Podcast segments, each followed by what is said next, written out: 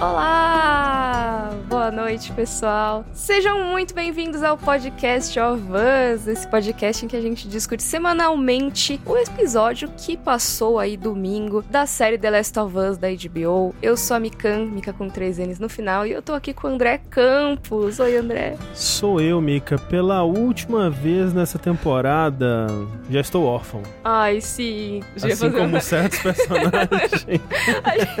Ai, André, não, a gente é, é. muito do mal. Não. Mas é, a gente teve uma telepatia aqui nesse é momento. verdade. É, mas ó, sejam muito bem-vindos ao episódio 9 do Podcast of Us. A gente vai falar do season finale da primeira temporada de The Last of Us, a série da HBO. Lembrando que a gente discute tudo que aconteceu nesse Uhum. episódio, né? Então, caso você não tenha visto ainda, vai lá ver, depois volta aqui Uhum, pra uhum. conferir. E também que o Podcast of Us, a gente encerra agora a primeira temporada, então segunda que vem não tem episódio novo, né? Pois é. Mas, quando a gente tava fazendo essa transmissão, todas as segundas-feiras, às oito e meia da noite, a gente tinha essa live no YouTube, no meu canal Mikan, pra fazer a gravação ao vivo, interagindo com o chat e mostrando também algumas imagens da série. Então você pode ver algumas coisas pra ilustrar. Só que, né, tem os erros de gravação, tem às vezes um carro Tem carro. buzinando. né? Participando, querendo participar. É o, o carinho da torcida. Exatamente. E às vezes tem gatinhos que pulam na mesa. Exato. E assim, tem gente que prefere ver uma versão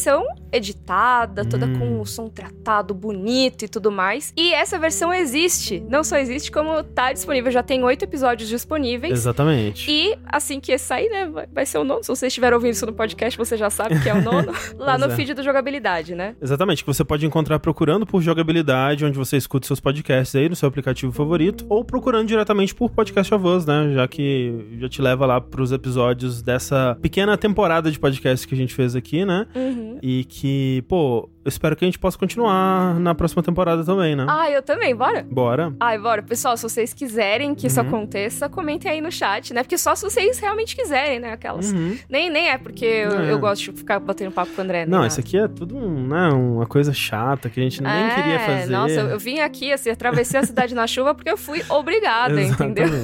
Eu vi que tem muitas pessoas comentando emojis de girafa. Uhum. É, Eu acho, que, pode isso é um ser. bom sinal, assim. Tipo, É, a gente tava sempre tentando encontrar um emoji por episódio, né? E o desse com certeza é a girafa, né? Sim, sim, com certeza. Ó, o pessoal tá bem animado, falando que quer discussão da segunda temporada. Que a gente imagina que venha, talvez, só daqui a dois anos, né? Acho que não vai ser no que vem. Eu acho que não. É, eu tava pensando sobre isso, que eles falaram que talvez já comecem a gravar esse ano, mas se for pensar no, na timeline que foi a produção da primeira temporada, eu Uhum. chutaria que sim, pelo menos 2025, o que parece que outra vida. É, nossa. É, é- é estranho pensar que a gente tá em 2023, na verdade, né? É, é. Mas é, eu acho Se a gente der muita sorte demorar. final de 2024, não sei. É, sim. É. Mas é, o tipo de coisa que eu acho que faz sentido pra eles deixarem, sabe? Pra, Uhum, pra mais pra uhum. frente, assim. É. Pra ter mais tempo de produção. Muitas das coisas que a gente viu e que elogiaram na temporada tem a ver justamente com os efeitos especiais, Sim. com o trabalho que eles tiveram pra fazer tratamento Com de roteiro. Muito cuidado, né? Dá pra ver É. que foi tudo muito bem pensado, né? Nada Uhum. foi feito na correria. A filmagem da, da cena É. noturna lá do combate com os Total. infectados, várias coisas que foram feitas com muito tempo de Uhum, produção. uhum. Então, acho que se correr, talvez não entregue tanta qualidade. Com Então, certeza. acho que é positivo até a demora. Mas a Uhum. gente queria ver logo, né? Nossa, eu queria muito. É, eu tava pensando sobre isso, assim, que o final, né, e a gente vai comentar sobre ele, mas o final de The Last of Us, do jogo, né, ele é muito marcante, né, e ele Uhum. gera muita discussão e ele fica muito com a gente, né, o final do jogo, pra quem não sabe, é basicamente idêntico ao da- o que a gente viu na série agora. E eu tava pensando que, pô, que bom que o pessoal não vai ter que esperar tanto quanto a gente esperou, né? Porque a gente que jogou em 2013, a gente esperou sete anos, né? Porque a- o primeiro jogo é de 2013 e a parte 2 só foi vir em 2020. Aliás, acho que só vou te interromper pra dizer que a gente comenta os jogos aqui, a gente não necessariamente traz Isso. coisas do futuro. Talvez nesse episódio a gente possa abrir uma exceção mais pro final pra falar sobre talvez uma possível adaptação do 2, né? É, eu, eu gostaria de falar um pouquinho sobre algumas coisas do 2 no final, mas a gente avisa o spoiler a gente não Isso. vai, não quer estragar a experiência de ninguém. Mas só pra avisar que a gente vai comparar algumas cenas do jogo, do primeiro jogo, com a série, porque é importante, Sim, né? a sim, gente sim. gosta do jogo, então acho que legal e importante esse aviso. Mas Uhum. desculpa, André, continua. Não é isso, é só que, embora o pessoal não vai esperar tanto, né? Porque a gente acabou tendo que esperar sete anos pra Uhum. ver o que acontecia na na história em sequência, né? Primeiro que quem quiser mesmo, né? Quem se apaixonou por esse universo agora e conheceu essa história agora, talvez já possa ir pro jogo, né? Se tiver um PlayStation em casa. Mas também, né? Vai esperar aí dois anos, que parece muito tempo, né? Mas pelo menos não são sete. Sim, e até o jogo tava prestes a sair pro PC também, né? Então, a Tinha uma parte conversa 1, disso? A parte 1 vai sair em breve, acho que no final de, de março agora. Uhum. Eles, já era pra ter saído e deram uma adiada. E o parte 2 não tá anunciado, mas muito provável que saia em Acho seguida sim, também, né? É, então, então bastante gente vai ter oportunidade de É. jogar. Sim, sim. E é uma experiência que, assim, você já vai saber a história, muito dela, porque é Uhum. bem parecida com a da série. Algumas coisas mudam, mas a experiência é bem diferente porque você tem muito mais combate, né? Você Sim, tem, é. além da história, você tem muito mais combate, muito mais aquela parte de sobreviver, que na série você vê mais a parte dos sentimentos, né? E eu acho engraçado que até que hoje, um amigo nosso aqui, o, o Matheus, né? O Joy Boy, Uhum. ele começou a fazer uma live jogando pela primeira vez a parte 2, né? Que Ah, ele que legal. termi- tava esperando terminar a série pra já emendar na parte 2. E aí eu indo, começando a rever as coisas da parte 2, eu, nossa, esse era o Tommy, né? Ah, essa era a Maria, né? Uhum. Tipo, já, de certa forma, os personagens da série, as versões da série, já ocuparam um espaço também no Uhum. meu imaginário de, de Last of Us, assim. Nossa, isso é muito legal É. mesmo, né? Alguém tinha feito um comentário, eu, eu acho, num- numa das outras lives no YouTube, ou me falou, e eu não lembro agora se foi alguém que me falou pessoalmente, eu perdão porque eu confundi. Uhum. Mas me disseram, nossa, agora quando eu penso no Joe, eu penso no Pedro Pascal. Uhum. E Doido, né? as pessoas acho que não imaginavam que isso É, iria é. acontecer. Eu acho bem legal isso. E jogar de novo, eu joguei de novo o primeiro recentemente. Eu só não, não rejoguei ainda o Left Behind, que eu quero muito, talvez, fazer uma live jogando, alguma Uhum, coisa assim. uhum. Mas a primeira parte, né, o Last of Us 1, eu fui jogar ele agora. E aí realmente tem umas coisas que eu ficava, não, mas a adaptação foi desse jeito, É. não, não sei o quê. E já fico meio confundindo os dois na minha Sim, cabeça. total. É muito Né? doido isso, realmente. Ó, o pessoal tá dizendo, ó, tem gente que, ó, Francisco, vou dar uma opinião muito um pouco polêmica. Gostei do episódio, mas acho que podia ter sido mais bem dirigido. Podia ter sido melhor, na minha opinião. Acho eu. Hum. Carol X falando que quer skin do Pedrito pro jogo. Já Nossa, pensou? mas assim, saiu pro PC, a primeira coisa que vão fazer é isso, com certeza. Ah, sim, é. Com certeza. Eu acho que vão. Daniela falando que ainda estranha ver imagens do jogo. Uhum. É. Aqui, ó. Mod Pedro Pascal e Bella Ramsey Day Zero. Nossa, tranquilamente, assim. Vai Antes sair. até do, do CJ, do Dolinho, vai vir Pedro Pascal, vai vir Bella Ramsey, vai vir todo mundo. Com certeza. Ó, quem sou Joe falou: confesso que fui assistir Mandalorian finalmente por causa do Pedro. Hum, Verdade, porque é, é isso, né? Pedro Pascal conseguiu a façanha de estar em duas séries nossa, sim, é, né? do momento ao mesmo tempo. Não, e, e ontem, né, tipo, pera, ele tá no The Last of Us, ele tá no Mandalorian, ele tá no Oscar. No Oscar, é. Ele tá em o todos os lugares, né? também. Aliás, teve isso, né? O, o episódio passou uma hora antes Uhum, ontem, uhum. mas mesmo assim ele pegou o horário do Oscar. Eu falei na live passada que era, ah, talvez seja por causa do, do horário do Oscar, e nem foi, porque coincidiu as Hum. duas coisas, mas foi por causa de mudanças de horário de fuso lá nos ah, Estados Unidos. Crer, sei. Mas assim, o Pedro Pascal estava apresentando, ele, apresen- ele falou lá no microfone no palco do Oscar, ele apareceu na Ele plateia. apresentou uma categoria, né? É. Né? E, então, assim, é- ele é o momento, como diria o Nossa, meme, né? total, total. E que bom, que bom, né? Feliz por ele. Sim. E agora que acabou The Last of Us, ele continua aí em The Mandalorian, que tá no Uhum. começo da temporada, então teremos mais Pedro Pascal por aí, carregando um bebê. É. Ah, Clarice, Pedro é o verdadeiro, tudo em todo lugar ao mesmo tempo, né? É verdade, ele mesmo.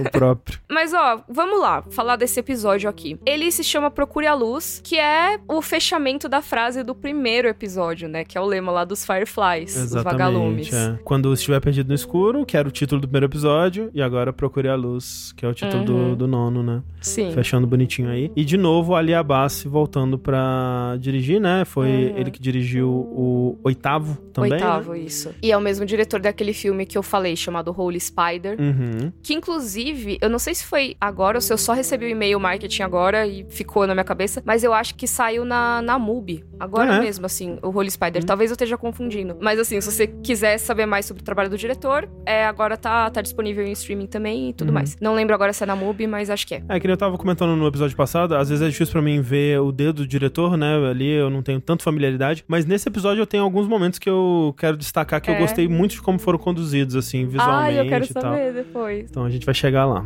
Ah, tô curiosa. Mas, ó, antes da gente entrar com mais detalhes no episódio, eu queria fazer um anúncio muito da hora. Ai meu Deus, Mika, o que, Que- você vai dizer? Essa é a última live live derradeira, mas ela não é especial só por isso, mas também porque a gente tem um patrocinador. Meu Deus! Alguém gostou do nosso trabalho aqui, Incrível. André? E quis patrocinar essa live. Então, ó, já vou falar pra vocês darem muito carinho pra esse patrocinador, só porque, assim, que legal, Por favor. né? Tô muito feliz de alguém querer apoiar esse projeto que é tão bacana. E esse patrocinador é a EBAC. Olha aí, Ebac, que legal. linda, maravilhosa. Palmas, palmas para Ebac. Muito obrigado. Muito obrigada. Palmas aí no chat, pessoal. Sério, eu fiquei muito feliz que rolou Uhum, esse patrocínio, porque mostra só como eles apoiam o nosso trabalho, né? Sim. E a EBAC, ela é uma escola de cursos, tem muitos cursos lá. Se você não conhece, tem o link aqui na descrição pra vocês conhecerem, assim como um cupom que a gente já vai contar pra vocês. Sim, tem cupom. Mas basicamente, assim, você não precisa esperar um apocalipse acontecer pra você ter grandes mudanças na sua vida. Tem muitos outros jeitos de recomeçar. E uma das formas é você mudar a sua carreira, você atrás de novos rumos, né? Uhum. E, assim, a EBAC é um dos melhores caminhos pra você fazer isso, né, André? É uma escola com muito foco em tecnologia, em artes. Né? O nome, né? Escola, É, Britânica, Escola Britânica de Artes, de Artes criativas, Criativas e de tecnologia. E tecnologia. Sim. Exato. E tem um curso que é o que a gente tá mostrando aí na tela pra vocês, que é a carreira de TI, né? O curso de carreira de TI. Exato. Que assim, você vai entrar nesse mercado que tá super em alta, Uhum. que você tem salários que são de 8.900 a 10 mil e poucos por mês. Então,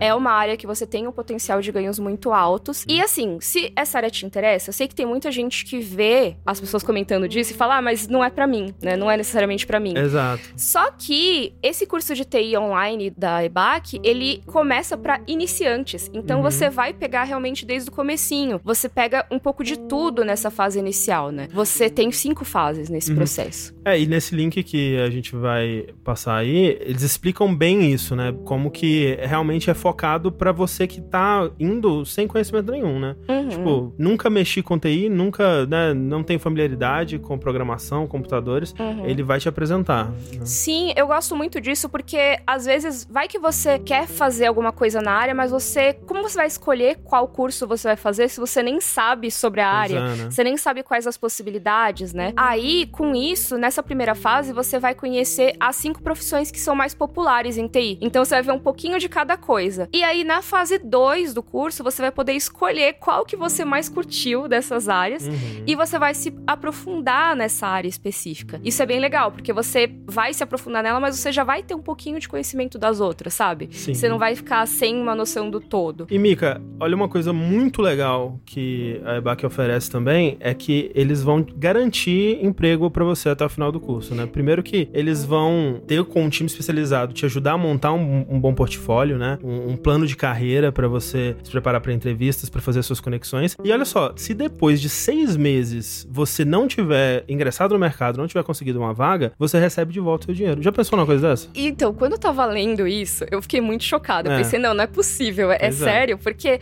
uma coisa é dizer, ah, seu emprego vai, vai ser garantido porque é uma área que tá indo muito bem, né? Uma Uhum. área que você tem muita empregabilidade, que realmente é uma coisa que a gente sempre ouve sobre o mercado de TI, que é uma Sim. área que sempre você tá se atualizando, sempre tem necessidade de novos profissionais Exato, na área exato. e que sempre tem bons pontos de partida se você quer mudar de carreira. Uhum. Só que eu nunca pensei que fosse uma coisa assim. Não, não. O emprego garantido nesse caso é assim. Se você não conseguir em seis meses, com toda essa ajuda que tá rolando de, é, desse nosso time especializado, não, a gente devolve a grana do curso. É o famoso a sua satisfação ou devolvemos seu dinheiro, né? Nossa, total. E eu achei muito legal isso. Então eu fiquei bem feliz que a gente tá vendendo algo que é tão sussa de vender, assim, porque eu Uhum, achei muito uhum. interessante, de verdade, esse projeto. E, assim, tem mais uma coisa, porque Hum. a gente tá no mês do consumidor. Hum. Então, a EBAC veio falar com a gente sobre esse projeto, veio falar com a gente que queria apoiar a live e pra divulgar o curso de TI online, mas uma coisa que tá rolando no mês do consumidor é que tem vários descontos rolando. Hum, Então, quando você clica no link que tá aqui na descrição, aqui embaixo, ou na descrição do podcast, aham, aham. que quando você clicar aqui no link da descrição, você vai ver que tá com 60% de desconto, tá? Então, durante todo esse mês do consumidor, tem 60% de desconto pra você fazer esse curso. E se você tiver vindo do futuro, estiver vendo essa gravação da Uhum. live do futuro, dá uma olhada na data e tudo mais, né? Mas eu tenho certeza que vai ter outras promoções da EBAC Assim, é. mais pra frente e tudo né, mais.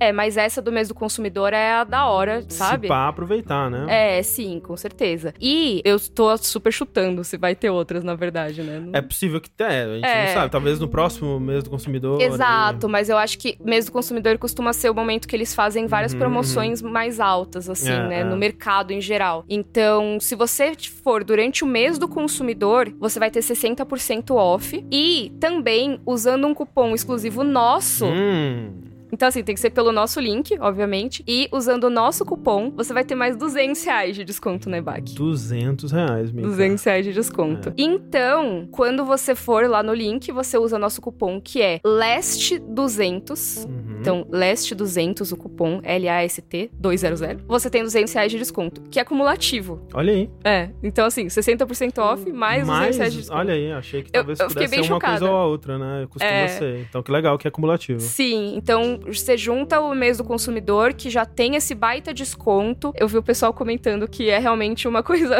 tá parecendo bom demais pra ser verdade. Não, gente, eu juro. Eu conferi, eu conferi o A gente checou da gente- várias vezes. né? É, a gente. É não, mas é mesmo? isso É. mesmo. Exato. É isso mesmo. Ó, Suelen tá falando que fez um curso no EBAC, a plataforma é ótima. Ah, que Uhum. legal. Que legal, legal, ter esse feedback de vocês, Suelen. Bem legal. Então, usem nosso cupom, manda pros amigos também. Vai ter o link aqui na descrição. Lembrando que é durante esse mês todo, que é o mês do consumidor, então a EBAC tá com essa promo já, que é super especial. Só que com o nosso cupom você ganha mais um descontinho mais legal. E lembrando também que a EBAC tem outros cursos além desse de TI. A gente Nossa, quis destacar cursos, esse é. da área de TI, mas também tem um monte de outras áreas. Tem vários cursos de criatividade que eu curto pra caramba. Uhum. Eu tava fazendo um curso de roteiro deles, Ah, que, que é bem legal. Que ele também tem algumas aulas sobre videogame. Então é, bem então, legal total. isso. A gente, quando a gente anunciou com a EBAC, a gente focou bastante na parte de desenvolvimento de jogos e é muito completo, Uhum. bem aprofundado mesmo, é muito legal. Sim. Então, pessoal, espero que vocês curtam, espero que vocês aproveitem essa promo e essa chance, né, de Uhum. estudar algo tão legal e numa área tão promissora. E também, muito obrigada, EBAC, por patrocinar esse conteúdo, por apoiar nosso conteúdo aqui no Podcast Sim, of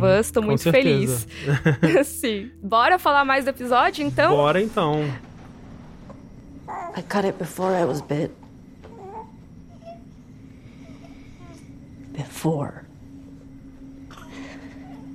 I want you to take her with you to Boston. Find someone to bring her up and make sure that she's safe. I can't do that. And I want you to give her this.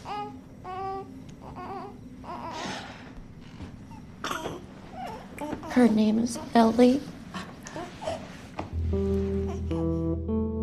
Nono episódio, André. Ai, meu Deus. Ai, ai, o que, que a gente achou de forma geral? Eu gostei muito. Talvez o episódio mais difícil que eles tinham, né, pra acertar, porque no fim das contas, quando você pensa na história de The Last of Us, no, no que o jogo se propõe, tudo culmina nesse momento, né? Tipo, toda Sim. a, a tese de The Last of Us é basicamente, olha, a gente vai fazer você gostar tanto e se investir tanto com esses personagens que no final esse sujeito ele vai fazer uma coisa absolutamente, né, Horrenda. horrenda. Se a gente tiver feito um bom trabalho, você ou vai ficar do lado dele ou vai ficar bem balançado, né? Tipo, Uhum. será que será que eu fico, será que eu não fico, né? E eu acho que é, é um exercício narrativo. Assim como o 2 faz uma coisa parecida também, né? Esse exercício de, colocar à prova tudo que a gente, tudo que aconteceu antes e testar tudo, todo esse investimento de quem tá acompanhando essa história nesse último episódio. E eu acho acho que eles conseguiram. Uhum. Eu acho que eles fizeram isso, funcionou muito bem pra mim. Tem detalhes, assim, de momentos que, por eu ser tão apegado ao jogo, eu acabo preferindo como foi feito no jogo. Uhum. Mas o principal eles conseguiram e eu gostei bastante. Você? Eu concordo com você, André. Eu acho que tem algumas coisas que a gente fica sentindo falta às vezes, Uhum. mas realmente, assim, The Last of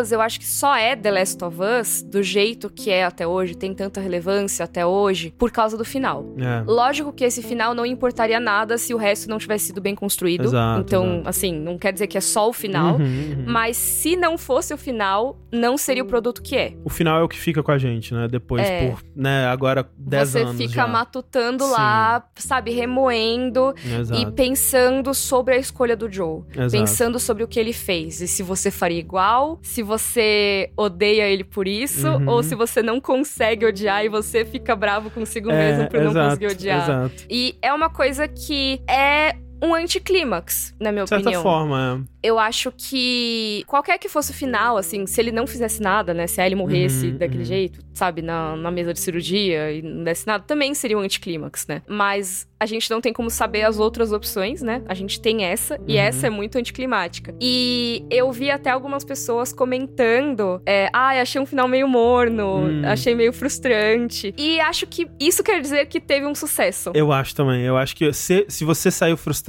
se você saiu meio. Mas, mas peraí, e aí? É isso? E, a- e agora? Peraí, eu, eu sou obrigado a ficar com isso agora, né? E eu acho que essa é a intenção, realmente. Sim, eu acho que é muito isso, porque é um momento que é justamente pra você ficar se questionando, tipo, nossa, mas ele vai se safar de ter feito isso? A Ellie vai acreditar nele, sabe? E agora? Ele, ele acabou de destruir o mundo, sabe? Você fica pensando nisso e o jogo não te dá uma resposta. E você fica com aquilo. Eu lembro que quando eu terminei o The Last of Us pela primeira vez, eu fiquei puta. eu lembro que eu, na época eu trabalhava no Omelete, aí me perguntaram, aí, o que você achou? Não sei o quê. Eu falei, nossa, que merda de final, que coisa horrível, não sei o quê. Aí, nossa, mas por que eu. Cara, você tem um jogo com uma personagem feminina super legal e aí você vai e tira a escolha dela no último Uhum, momento. uhum. Sabe? Ela tem tanta agência, tanta coisa, e aí no final você tira a agência dela e é outra pessoa que escolhe o final dela. E depois eu me toquei que, cara, eu tava justamente criticando o que é a qualidade do jogo, porque o jogo coloca isso como uma coisa horrível. Uhum. Né? O jogo coloca isso como ele não tinha o direito de tomar uma decisão por ela e ele tomou mesmo assim. Exato. E é. ela tá incomodada com isso. É aquela questão né? de, tipo, pra serem bons personagens, eles não têm que tomar boas decisões ou as decisões Exatamente. moralmente corretas ou politicamente corretas, né? Tipo, Uhum. sim, eu acho que dá, dá vontade de já pular nesse ponto, mas eu acho que a gente vai falar muito mais sobre Uhum. isso depois. Mas eu lembro que eu inicialmente fiquei, né, quando joguei lá em 2013, fiquei matutando isso, né, sem saber o que Sim. achar por muito tempo. Eu lembro que eu fiquei mal por alguns dias, assim, pensando sobre, Uhum. né, aquela história, o que tinha acontecido e tudo mais, porque eu achei um final muito triste. É super triste. Muito triste, que eu tava esperando. Né, eu acho que o óbvio que você imagina é que, ah, um dos dois vai morrer, ou, sei lá,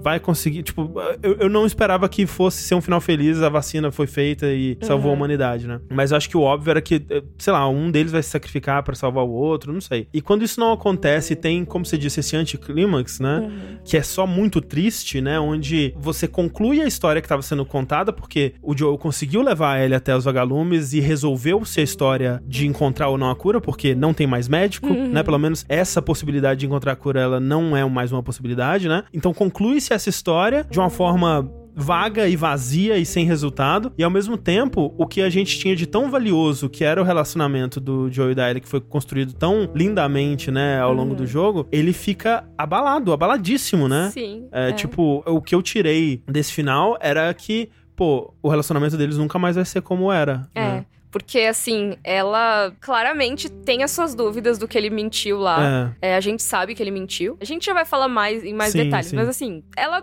com certeza, Com assim, certeza. ficou com isso na cabeça. Sim. Tipo, meio que assim, eu vi que na versão em português eles traduziram pra então tá. É, na legenda também tá então tá. É, né? e isso é muito bom, assim, Aham. porque quando ela fala, tipo, no inglês ela termina com ok. Uhum. Que, assim, ok. Pode ser bom, pode ser ruim. Isso, inclusive, é um objeto de discussão Sim. de, assim, de anos e anos da comunidade. Nossa, como a gente conversou fãs. sobre isso. né? Muita gente, o como que uma palavra É. pode ser tão assim? Mas acho que em português fica mais claro até o então tá. Ele é usado também. pra, Ah, então tá, a gente faz tal coisa. E se você só fala então tá, parece que é assim. É, tem, tá tem dando um uma- tom. É, meio que assim, vai lá então, Ah, sabe? ah, é, é isso que você vai me dizer? Ah, então tá. É, então ah, tá. Então tá bom. Então tá, vou fingir Então- que acredito aqui. Então tá né? tudo certo mesmo. É. Ah. Tivemos um super like de. Olha só, é PH Santos? PH chat? PH mesmo? PH Real Oficial? Olha aí, É? PH. Ô, PH, muito obrigada pelo seu superchat e pelo comentário também. Ó, PH diz. Ah. Por que salvar o mundo do David? Por que salvar o mundo da Kathleen? Por que salvar o mundo da Ellie? Sem a Ellie. Ah. É muito bom, é verdade. Porque é isso, né? De que serve o mundo sem o Cordyceps se ele também é sem a Ellie. Eu tenho muito pensamento sobre isso, mas eu acho que é melhor a gente chegar, a gente É, falar vamos sobre falar isso lá do na frente. episódio. Isso. O pessoal do chat já tá, tá mandando então tar. Então Eu tá. amo muito esse meme. Que é, é tantas camadas. tipo, é um meme de muitas camadas com a Kate Blanchett e a então Tar. é maravilhoso. Enfim, desculpa aí, bora. Vamos falar do começo desse episódio, Bora. que já começa com informação nova pro cânone Hum. aí. Mais ou menos, né? Mas sim, também. É, bastante coisa nova, assim. É, lembrando que é isso, né? Tipo, voltando aqui, não é exatamente informação nova pro cânone, porque os cânones são diferentes, né, da série do Uhum, jogo, uhum. mas é o mesmo universo, assim, de criadores. Sim. E é uma coisa que eles colocaram na série que tava como objetivo de ser colocada no mundo do jogo, né? É, então, isso foi inclusive uma informação nova pra mim, que eu tava ouvindo o podcast oficial, né? Isso. E o Neil Druckmann comenta que essa cena da mãe da Ellie, né, da Ana, que abre o episódio, é uma cena que ele tinha escrito por volta da época ali do primeiro jogo e que eles tinham planos, né, eles estavam em conversas com o estúdio de adaptar isso pra um curto animado e por qualquer motivo acabou não rolando, mas o Neil Druckmann já tinha essa cena em mente, né, uma cena que mostrava os últimos momentos da Ana e o nascimento da Ellie. Uhum. E é uma coisa legal porque eu lembro quando foram divulgadas as primeiras imagens do The Last of Us Part 2, tinha altas teorias de que algum personagem era a mãe Sim, da Ellie, não, eu tinha certeza, certeza que é, né, um, um- personagem X de, da parte 2 seria a mãe da Ellie. É, que era um personagem que as pessoas ainda não conheciam quem É, era, olharam, é. ah, é a mãe da Ellie, será? É. Não sei o quê, isso é um flashback. E assim, na época não foi Uhum. um flashback. Não vou nem dar o contexto Sim, da coisa, sim. mas assim, não foi, não teve nada, não mostrou a mãe da Ellie. Uhum. Que eu saiba nunca, né? Não, não. É. O que a gente tem da mãe da Ellie no, no cânone dos jogos é menções pela Marlene, né? Uhum. E aquela cartinha, né, que tá na mochila da Ellie, que você, né, quando você tá jogando com a Ellie, você pode Uhum. inspecionar os itens que ela tem. E um desses itens é essa carta, Uhum. que, né, ela tá toda suja, né, toda é, zoada, Uhum. que você imagina que foi a última coisa que a Ana escreveu ali nos últimos momentos e pediu pra Marlene entregar pra Ellie um dia. né? Uhum. Triste, é, É, tem assim, isso. Que inclusive isso não existe no, no mundo da série, né? É, não foi mostrado, Não foi menos. escrita essa carta, a única coisa que ela pede é pra entregar a faquinha, né? Uhum. E a personagem, Ana, né, que é a mãe da Ellie, é interpretada pela Ashley Johnson, Sim. que é a atriz que interpreta a Ellie nos jogos. E que decisão, viu? Foi muito Genial. legal. Nossa. Genial demais. Primeiro porque, como a gente comentou no episódio passado, e eu demorei um pouco pra chegar a essa, essa conclusão, mas a Bella Ramsey e a Ashley Johnson se parecem, né? Tem, Uhum. dadas as certas circunstâncias ali, Uhum. é, você consegue ver similaridades nos, nos rostos das é, é tipo duas. um jeito parecido. É, tem um jeito parecido, é. É. Alguma, alguma coisa ali que te lembra uma. é, lembra outra, você consegue comprar a ideia de que elas são parentes, né? De, de, Uhum. de certa forma. E segundo, porque a Ashley Johnson, ela é, de certa forma, a mãe da Ellie, né? Uhum. né? Tipo, a gente falou sobre isso já, mas a criação do, do- dos personagens de The Last of Us, tanto o Joe quanto a Ellie, foi muito informada pelos atores que interpretaram ele, tanto pela Uhum. Ashley Johnson quanto pelo Troy Baker, né? Tipo, ah, isso do, os interesses da Ellie, né? De, de gostar de dinossauro, gostar de coisa espacial. Uhum. É tudo da Ashley. Ela tem um jeito específico de falar. Por exemplo, o Troy Baker, quando ele tá interpretando o Joe, você não escuta muito bem a voz do Troy. Ele tá fazendo uma Sim. voz bem diferente. A Ellie não. É 100% a Ashley. né? Ashley Johnson Você total. É o jeito dela, assim. Assim. É, é, ela tem um jeito muito característico. Então, ela é a mãe da Ellie, né? É, sim, ela tem toda a vibe. E eu acho que foi uma maneira não só de. Eles têm feito isso, né? De celebrar o cast oficial do jogo, né? O cast original. Sim, sim, então, sim. eles trouxeram. Ah, trouxeram o Troy Baker, que faz o Joe. Trouxeram também o, o ator que faz o Tommy o original. Jeffrey Pierce. É, aham. a Marlene é a Marlene do Uhum, jogo já, uhum, né? uhum. Então, assim, eles trouxeram várias, várias pessoas do elenco. A Laura Bailey também tá na série. A Aparece gente vai falar nesse. depois Uhum, dela mais pra frente Muito aqui no, na gravação do podcast. Mas eu acho que o papel do Troy Baker foi o papel ok, né? Tipo, tava fazendo um personagem que existe no jogo. Sim, sim. Mas que não é necessariamente tão significativo assim pra ele fazer. Podia ser Não. qualquer ator ali. É. A Ashley Johnson fazer a mãe da Ellie é muito legal, não só porque tem todas essas similaridades delas, mas porque simbolicamente é muito, sabe, é uma personagem dando origem à outra, né? Exato, né? É, e bem meio legal que isso. passando a tocha, né? Assim, né? Aquela cena muito legal. E assim, essa cena toda eu achei muito interessante, né? Porque é uma cena bem desesperadora, né? Você demora pra entender muito bem o que tá acontecendo. Tipo, o que é essa casa que ela tá indo? Porque parece que ela conhece essa casa, né? Quando ela chega, ela pergunta: ah, sou eu, é, tem alguém em casa, né? E tal. E tem um negócio dos, dos vagalumes É, pichados ali, exato. né? Não sei se é um ponto de encontro, um esconderijo, alguma coisa assim, né? E a Ana tá bastante grávida, né? Uhum. Correndo por uma floresta.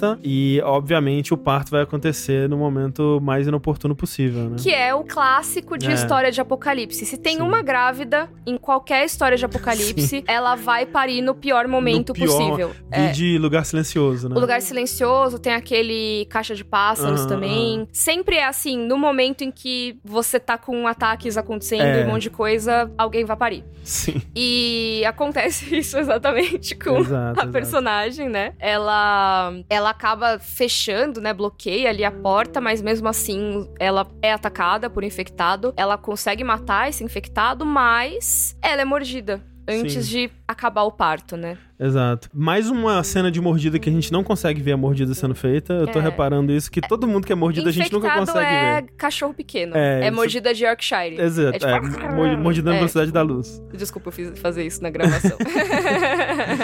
Mas isso é muito interessante, né? Porque você pode pensar aí que talvez seja esse o segredo da imunidade da Ellie, né? Qual que foi a, a- Se alguém conseguir replicar, né, essa ordem de eventos, talvez consiga Uhum. gerar outra pessoa imune. Infelizmente, a Ana, que sabia dessa sequência de eventos, morre aqui. E a Marlene, que talvez poderia supor essa ordem de eventos, também já, já morreu, né? E- e ela não soube, né? Assim, ela teria que supor que a É. Ana mentiu, mas a Ana, quando a Marlene chega, ela fala: Ó, eu fui mordida depois de parir. é. Porque ela sabe que muito provavelmente iriam matar o bebê. Com certeza. Sabe? tanto que ela frisa, foi depois, tá? É, bem que assim, ah, eu vou, eu vou ser infectada, eu, eu, tipo, eu tô, tô infectada, eu vou me transformar, eu vou morrer, mas Uhum. o bebê nasceu antes, ele não foi mordido, então, por favor, não façam nada, porque não, não, tá, não tá com contágio nem nada, Sim. né? Ela para o bebê meio, meio que sem perceber até, né? Uhum. E enquanto o infectado tá atacando. E ela é mordida enquanto o bebê já tinha sido parido, mas o cordão, o cordão umbilical não tinha sido cortado, né? E aí ela corta um, alguns segundos depois. Então, não sei o quão cientificamente é, correto isso é, né? Mas talvez esse contato com o Cordyceps meio que de segunda mão, assim, por, por assim dizer, talvez esse seja o segredo, né? Dito isso, seria muito cruel tentar replicar isso de novo, né? Tipo, É. fazer a mãe ser mordida e ali depois de alguns anos testar a imunidade da criança e aí se der É, sim, errado. Porque, né, você estaria condenando a mãe, É. né, de qualquer forma, Sim, então sim. não seria legal mesmo. E, assim, de novo, não sei quão cientificamente viável é isso, até porque a gente tá falando de uma infecção por É. uma doença que não atinge os humanos, então, Exatamente. assim, a gente só pode chutar, né? É, e né, tem tanta liberdade poética já aí, É. né, que essa pode ser só Mas mais uma coisa que, que existe mesmo Uhum. é que quando a gente tem o parto, e até pela amamentação, tem trocas de, Hum. é, de organismos e tudo mais. Sei. E diz que, aí me corrijam nos comentários, por favor, porque não sou bióloga, não sou Hum. médica, nada, mas diz que a imunidade da criança aumenta muito com algumas coisas, sabe? Uhum. Que na própria saída do corpo da mulher, contato com toda a microbiota da mãe e tudo Uhum. mais, a criança já adquire certa imunidade Ah. a determinadas doenças e tudo mais. E também na amamentação também, porque você tem muita troca ali, sabe? Sim, sim. Então, eu acho que assim, não Talvez sei, seja essa né? ideia, né? É, não sabemos se com o Cordyceps isso funcionaria, É. se com fungos isso funciona, se só com bactéria, não É. sei, cara. Uhum. De verdade, não faço ideia. Mas é uma coisa que pode, pode acontecer ali pelo cordão umbilical, pela placenta, acho que não que o bebê já tinha nascido, né? Aí estavam falando também que ela corta o cordão com a mesma faca que ela matou o infectado. Também é. Ousada, né? É. Eu não sei agora se o contato com o sangue do infectado infecta, mas é porque também é, é, né, mucosa com mucosa ali, né? Eu É. não sei, é uma coisa mais. É, a gente não tem muito como saber É. exatamente o que rolou. Estão falando que a faca é mais convincente. Ó, falaram aqui que são os primeiros anticorpos do bebê. Ó, tá certíssima, Mikan. Pesquisamos muito isso quando tivemos nosso primeiro filho. Hum, São os anticorpos que passam pro bebê pela amamentação. É, então, tem essa troca de anticorpos, então parece que na amamentação, mas se eu não me engano, no parto natural também acontece. Ah, Também acontece o- a exposição sei. a algumas, algumas bactérias. É porque até a Ana ela se recusa a amamentar, né? Porque ela acha que ela já fica com medo de na amamentação passar pra Ellie ali. Hum, é, porque aí o- a infecção já estaria mais avançada, porque é muito É. rápida, né? Exato. Ela é mordida na coxa, né? Uhum. E o que daria, dado aquele, aquele panfleto que aparece no primeiro é tipo episódio. de 12 a 24 horas? É, quanto mais baixo no corpo, né, mais longo é o período de incubação de infecção ali. Uhum. Então ela teria algumas horas ainda pra pra sobreviver, mas E ela fica cuidandinha ali. e ela passa esse tempo cuidando do bebê. Uma questão muito importante aqui, Mika, quem é que fornece recém-nascidos pra aparecer em série de TV, hein? Meu, eu acho que são os próprios pais mesmo, assim. Não, assim, mas pelo amor de criança. Deus, assim, tipo, pô, eu fiquei com muito medo por essa criança. Eu fiquei, meu Deus, tá muito real é essa muito criança. pequenininha, né? Não pode ser um boneco, não pode ser é, CG. E aí depois eu fui ver no, no making off era bebê que mesmo. era bebê mesmo. Tipo, eu tinha, eram gêmeos, inclusive, então ia trocando, né? Que prático, cena né? cena, Tinha é. dois bebês. Pois é, e tipo, meu Deus, né? Que confiança, né? Na equipe da HBO aí. É, nossa. Mas acho que deve ter, assim, muitas leis, tipo, que protegem, assim, sabe? Uhum. Determin- Eu sei que ator mirim tem um limite de horário muito específico Sim, pra trabalhar, assim. Eles não podem trabalhar mais do que X horas. Tem coisas bem específicas em Hollywood pra Uhum, isso. uhum. E eu acredito que, não sei, mas que pra bebê seja mais ainda. Tanto que tem aquela série O Ensaio, não sei se chegou a ver. Vi com o Nathan Fielder. Isso, eles têm que ficar trocando o bebê mu- com muita Sim, frequência. sim, Porque, sim. Pra quem não sabe, tem essa série que tem um episódio que eles botam uma mulher pra morar numa casa pra ela simular ser mãe de um bebê desde o nascimento enquanto a criança vai crescendo. Sim. E a fase recém-nascido, assim, ou pelo menos muito pequeno, eles têm que trocar de poucas em poucas horas, assim. Então, né? tipo, mostra. Pra manter a ilusão pra mãe, né? Mostra ela, tipo, colocando as compras no carro. E quando ela vira, vem a equipe e troca o bebê, troca assim. o carrinho de bebê por um igual com outro bebê dentro. E isso ele explica até na própria série que é porque tem um horário de trabalho Isso, limite pra crianças, né? Uhum, Eles não, não pode botar uma, um ator mirim lá, mesmo que seja um bebê que tipo não tá sabendo o que tá rolando ali. Inclusive, essa série é maravilhosa, gente. Assisto. É maravilhosa. Também é da HBO. Não dá pra ficar o bebê lá infinito. Mesma Sim. coisa com set de filmagem. Deve ser um horário super restrito. Ah, com certeza. É, pelo que eu vi, assim, que eu vejo, os pais costumam estar presentes, pelo menos um dos Imagino pais. sim. aham. Pra garantir que tudo esteja certinho, que estão cuidando Uhum, da criança, monitorar o processo. É que é realmente muito bebê, né? Tipo, é muito recém-nascido É, mesmo. nesse caso assim. é muito nenenzinho, nem abriu o olho ainda, né? É, eu fico pensando, tipo, pô, ainda tiveram que melecar o bebê todo ali.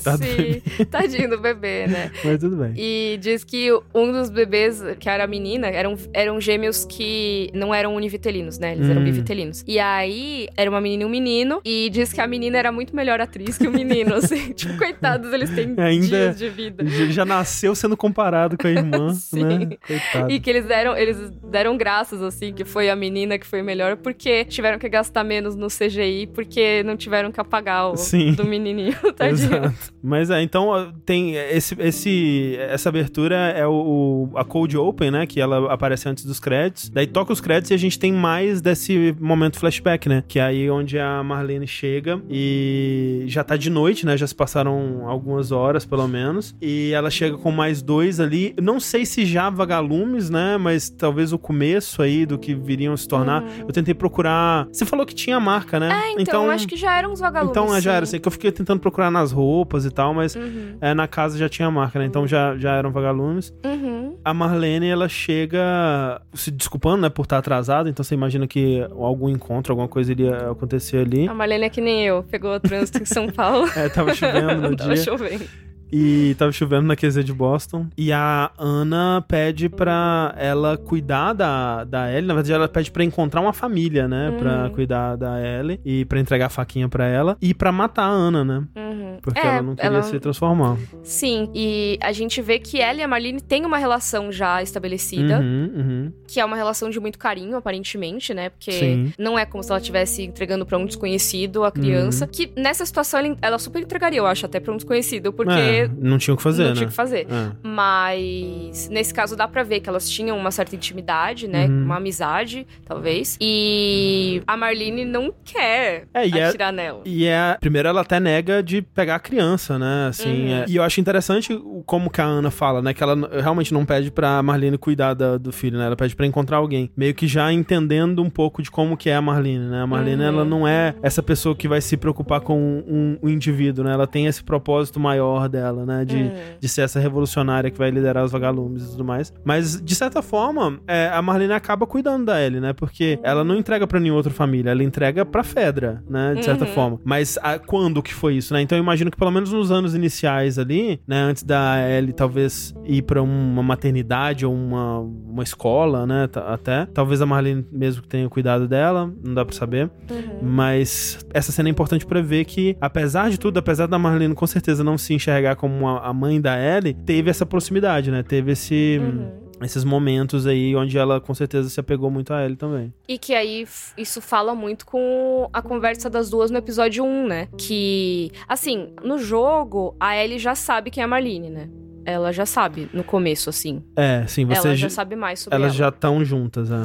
Mas na série, a Marlene chega meio se apresentando Uhum, pra Ellie, uhum. né? Só que ela diz: Ó, eu te observo há muito tempo, eu venho, né? Te acompanhando há muito tempo, você é especial, que não sei o que, não sei o que Uhum, lá. E fica aquela coisa, nossa, por que ela está acompanhando a Ellie de longe há tanto tempo, né? Aí a resposta tá aí nesse episódio. É, e o André Santos pergunta qual a lógica de uma Vagalume entregar ele pra Fedra. E eu acho que faz sentido, né? Porque dentro ali da, da QZ de Boston, talvez o lugar mais seguro, né? É Uhum. o pessoal que vai querer transformar essa criança num soldado saudável, né? Uhum. Pra servir a eles. Além do mais, eu acredito que seja a única escola que tem disponível, assim. Além disso, né? É, Mas, além né- de uma escola, é tipo um orfanato também, né? É, e, né, e as alternativas seriam o quê? Entregar pra alguma família que talvez passaria dificuldades ali, fome, ou, ou Uhum. ficar com os, com os vagalumes, que são um grupo terrorista caçado, né? É, e que eu acho que a própria Marlene, assim, não ia querer arrastar uma criança com ela. Uhum. Assim, primeiro isso, né? Você comentou que ela não vai ficar necessariamente cuidando É. de um indivíduo, ela tem mais o que fazer, né? Ela tem uma causa maior. Sim, sim. Né? Então, assim, ela não pode ficar, tipo, arriscar. Ah, eu tô num lugar aqui cheio de infectado, aí uma criança chora. Uhum. Sabe? Ah, eu tô é, me escondendo da Fedra e eu tô com fome e eu tenho que lidar com isso, mas assim, tem uma criança que está com fome do meu Uhum, lado, eu uhum. tenho que cuidar dela. Sim. Eu não vejo a Marlene fazendo isso. E, além de tudo, ela cuidar da Ellie no meio do combate, no meio das ações do ativismo dos vagalumes, ela colocaria a Ellie em perigo, Sim. né? Porque Com a qualquer certeza. momento ela pode morrer, né? Eu acho que realmente colocar na escola da Fedra talvez tenha sido a opção mais segura. Se não foi a melhor, pelo menos foi a que ela pensou que era a melhor naquele momento. Sim, com certeza. E, né, acabou, acabou sendo, por, por um tempo pelo menos, né, até a Ellie decidir seguir a Riley pro shopping, Uhum. foi, foi seguro. Mas no fim das contas, a Marlene acaba matando a Ana, né? Uhum. É bem pesada essa cena, porque a, quando a Marlene se, se nega, a Ana, ela, ela implora, né? Sim, nossa. E... E, e é isso, né? A gente tá vendo a Ashley Johnson fazer isso. Nossa, Dá muita sim. aflição, porque. Parece muito que a Ellie do jogo falando. Assim, ela é muito boa, né? Assim, Sim. ela podia ter. Eu sei que ela fez a série Blind Spot, tudo mais, fez outras coisas, mas é, queria ver ela mais em destaque, que ela. Nossa, eu... como, como eu gosto da Ashley Johnson. Uhum, sim, total. Então, beleza. Temos aí passado de Ellie, com o Uhum, episódio uhum. 7. Então a gente já tem duas unidades de passado de Ellie. É verdade, né? Você conhece quase a vida dela inteira aí. sim, que é muito jovem a menina, né? É. Mas aí a gente volta pro presente. Antes disso, Uhum. uma coisa que eu queria falar sobre esse flashback, né? Que eu tava pensando assim, ok, qual que é o, o propósito dessa cena, né? Qual que, o que que essa cena traz pra história que a gente tem aqui, além de expandir o, o passado da Ellie, né? E que é interessante ver, ok, a Ellie nasceu em vi- violência também, né? Ela viveu uma vida muito violenta e isso vem, vem desde o nascimento. Mas é que também, uma coisa que eu acho que é muito uma, uma- um fator muito interessante é que pra proteger a Ellie, a Ana também mentiu, É. né? No momento ali onde ela percebeu que se essas pessoas acharem que meu bebê tá infectado, ela vai morrer junto comigo, ela mente. Ela fala que cortou o, o cordão umbilical antes, né? Uhum. da- de ser mordida. Que acaba também, por sua vez, colocando a Marlene e os outros vagalumes que estavam ali com ela em perigo. Quer dizer, eu não sei o quão perigoso realmente um recém-nascido poderia ser infectado, né? É, o que, não que aconteceria? dente, né? É, não sei o que aconteceria. Não tem dente ainda. mas, mas, né, ela, ela não. fica só. É, mas a- apesar disso, ela só tava pensando realmente na Ellie, né? Não tava pensando na Uhum. Marlene e nos outros. É verdade. É, mostra também o que eu acho legal, mais dessa relação da Marlene com a Ellie e com a Ana, né? E o que eu acho que é importante para também o final do episódio, pra mostrar que a Marlene era próxima, era, era uma espécie de figura materna também pra Ellie, né? Algo que não existe no jogo, que eu acho que faz um pouco de falta. Que eu acho que quando acontece aquela conversa com a Marlene e o Joe no final, eu acho que é difícil para as pessoas entenderem, depois de tanto tempo e pouca aparição da Marlene no jogo, qual que é a relação da Marlene com a Ellie. Qual que era, tipo, mas peraí, eu, eu me importo, eu, eu, eu sou o Joe, eu me importo com a Ellie. Quem que é essa Sim. mulher tomando decisões sobre a vida da Ellie? Aham. Não, ela era a melhor amiga, uma das melhores amigas da mãe da, da Ellie, que cuidou dela por muito tempo também. Ela tem um apego, né? E eu acho que essa cena é importante pra relembrar isso. Uhum, com certeza. Bora pro presente? Bora. So time heals all wounds, I guess. It wasn't time that did it.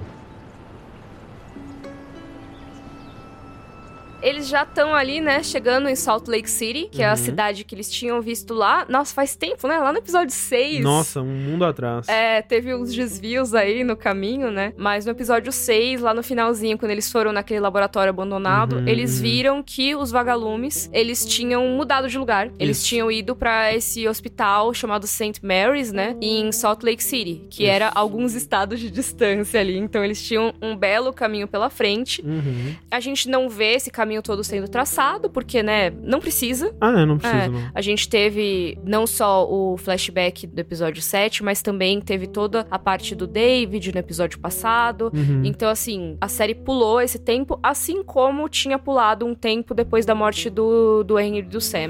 É, e que é a- o mesmo, a mesma transição que acontece no, no jogo também, né? Que Uhum. a gente vai do inverno pra primavera, né? Sim. E que a gente imagina que já são alguns meses depois, porque o Joe já tá 100%, já tá andando normal. Uhum. E a gente vê uma Ellie ainda muito impactada, né, pelos Uhum. eventos. Sim, e dá pra imaginar que ela ficou te- esse tempo todo de trajeto deles impactada, né? É, imagino que É, sim. e enquanto isso, o Joe tá super assim, mudou da água pro vinho Nossa, com a sim, Ellie. né? Nossa, é impressionante, assim. Tudo que ele era fechado, ele ficou agora amigão, sabe? É, a, a dinâmica dos dois inverteu, né? É- Uhum. É, exatamente o contrário. Quando você vai pensar lá no comecinho do episódio 3, né? Uhum. Que eles estavam andando pela, pela estradinha e a Ellie tagarela não parava de falar, curiosa, perguntando e querendo Uhum. falar, e o Joe quieto, né? O exato oposto É agora. o oposto. É. Ela tá pensativa, ela não tá querendo muito papo. E Uhum. ele, por outro lado, não, mas eu vou te ensinar a tocar violão. É. Não, mas não sei o que, não sei o que lá. Se eu não me engano, aí ele já tá mais assim, mais confortável de falar da Sarah, né? Sim, sim. É, assim, meio que, ah, tem tal coisa da Sarah. Tipo, ela fala, às vezes, pergunta da Sarah, se eu não me É, de- mais, um pouco mais na frente, É. mas sim, é, ele já tá. O Joe já tá sem barreiras nenhuma,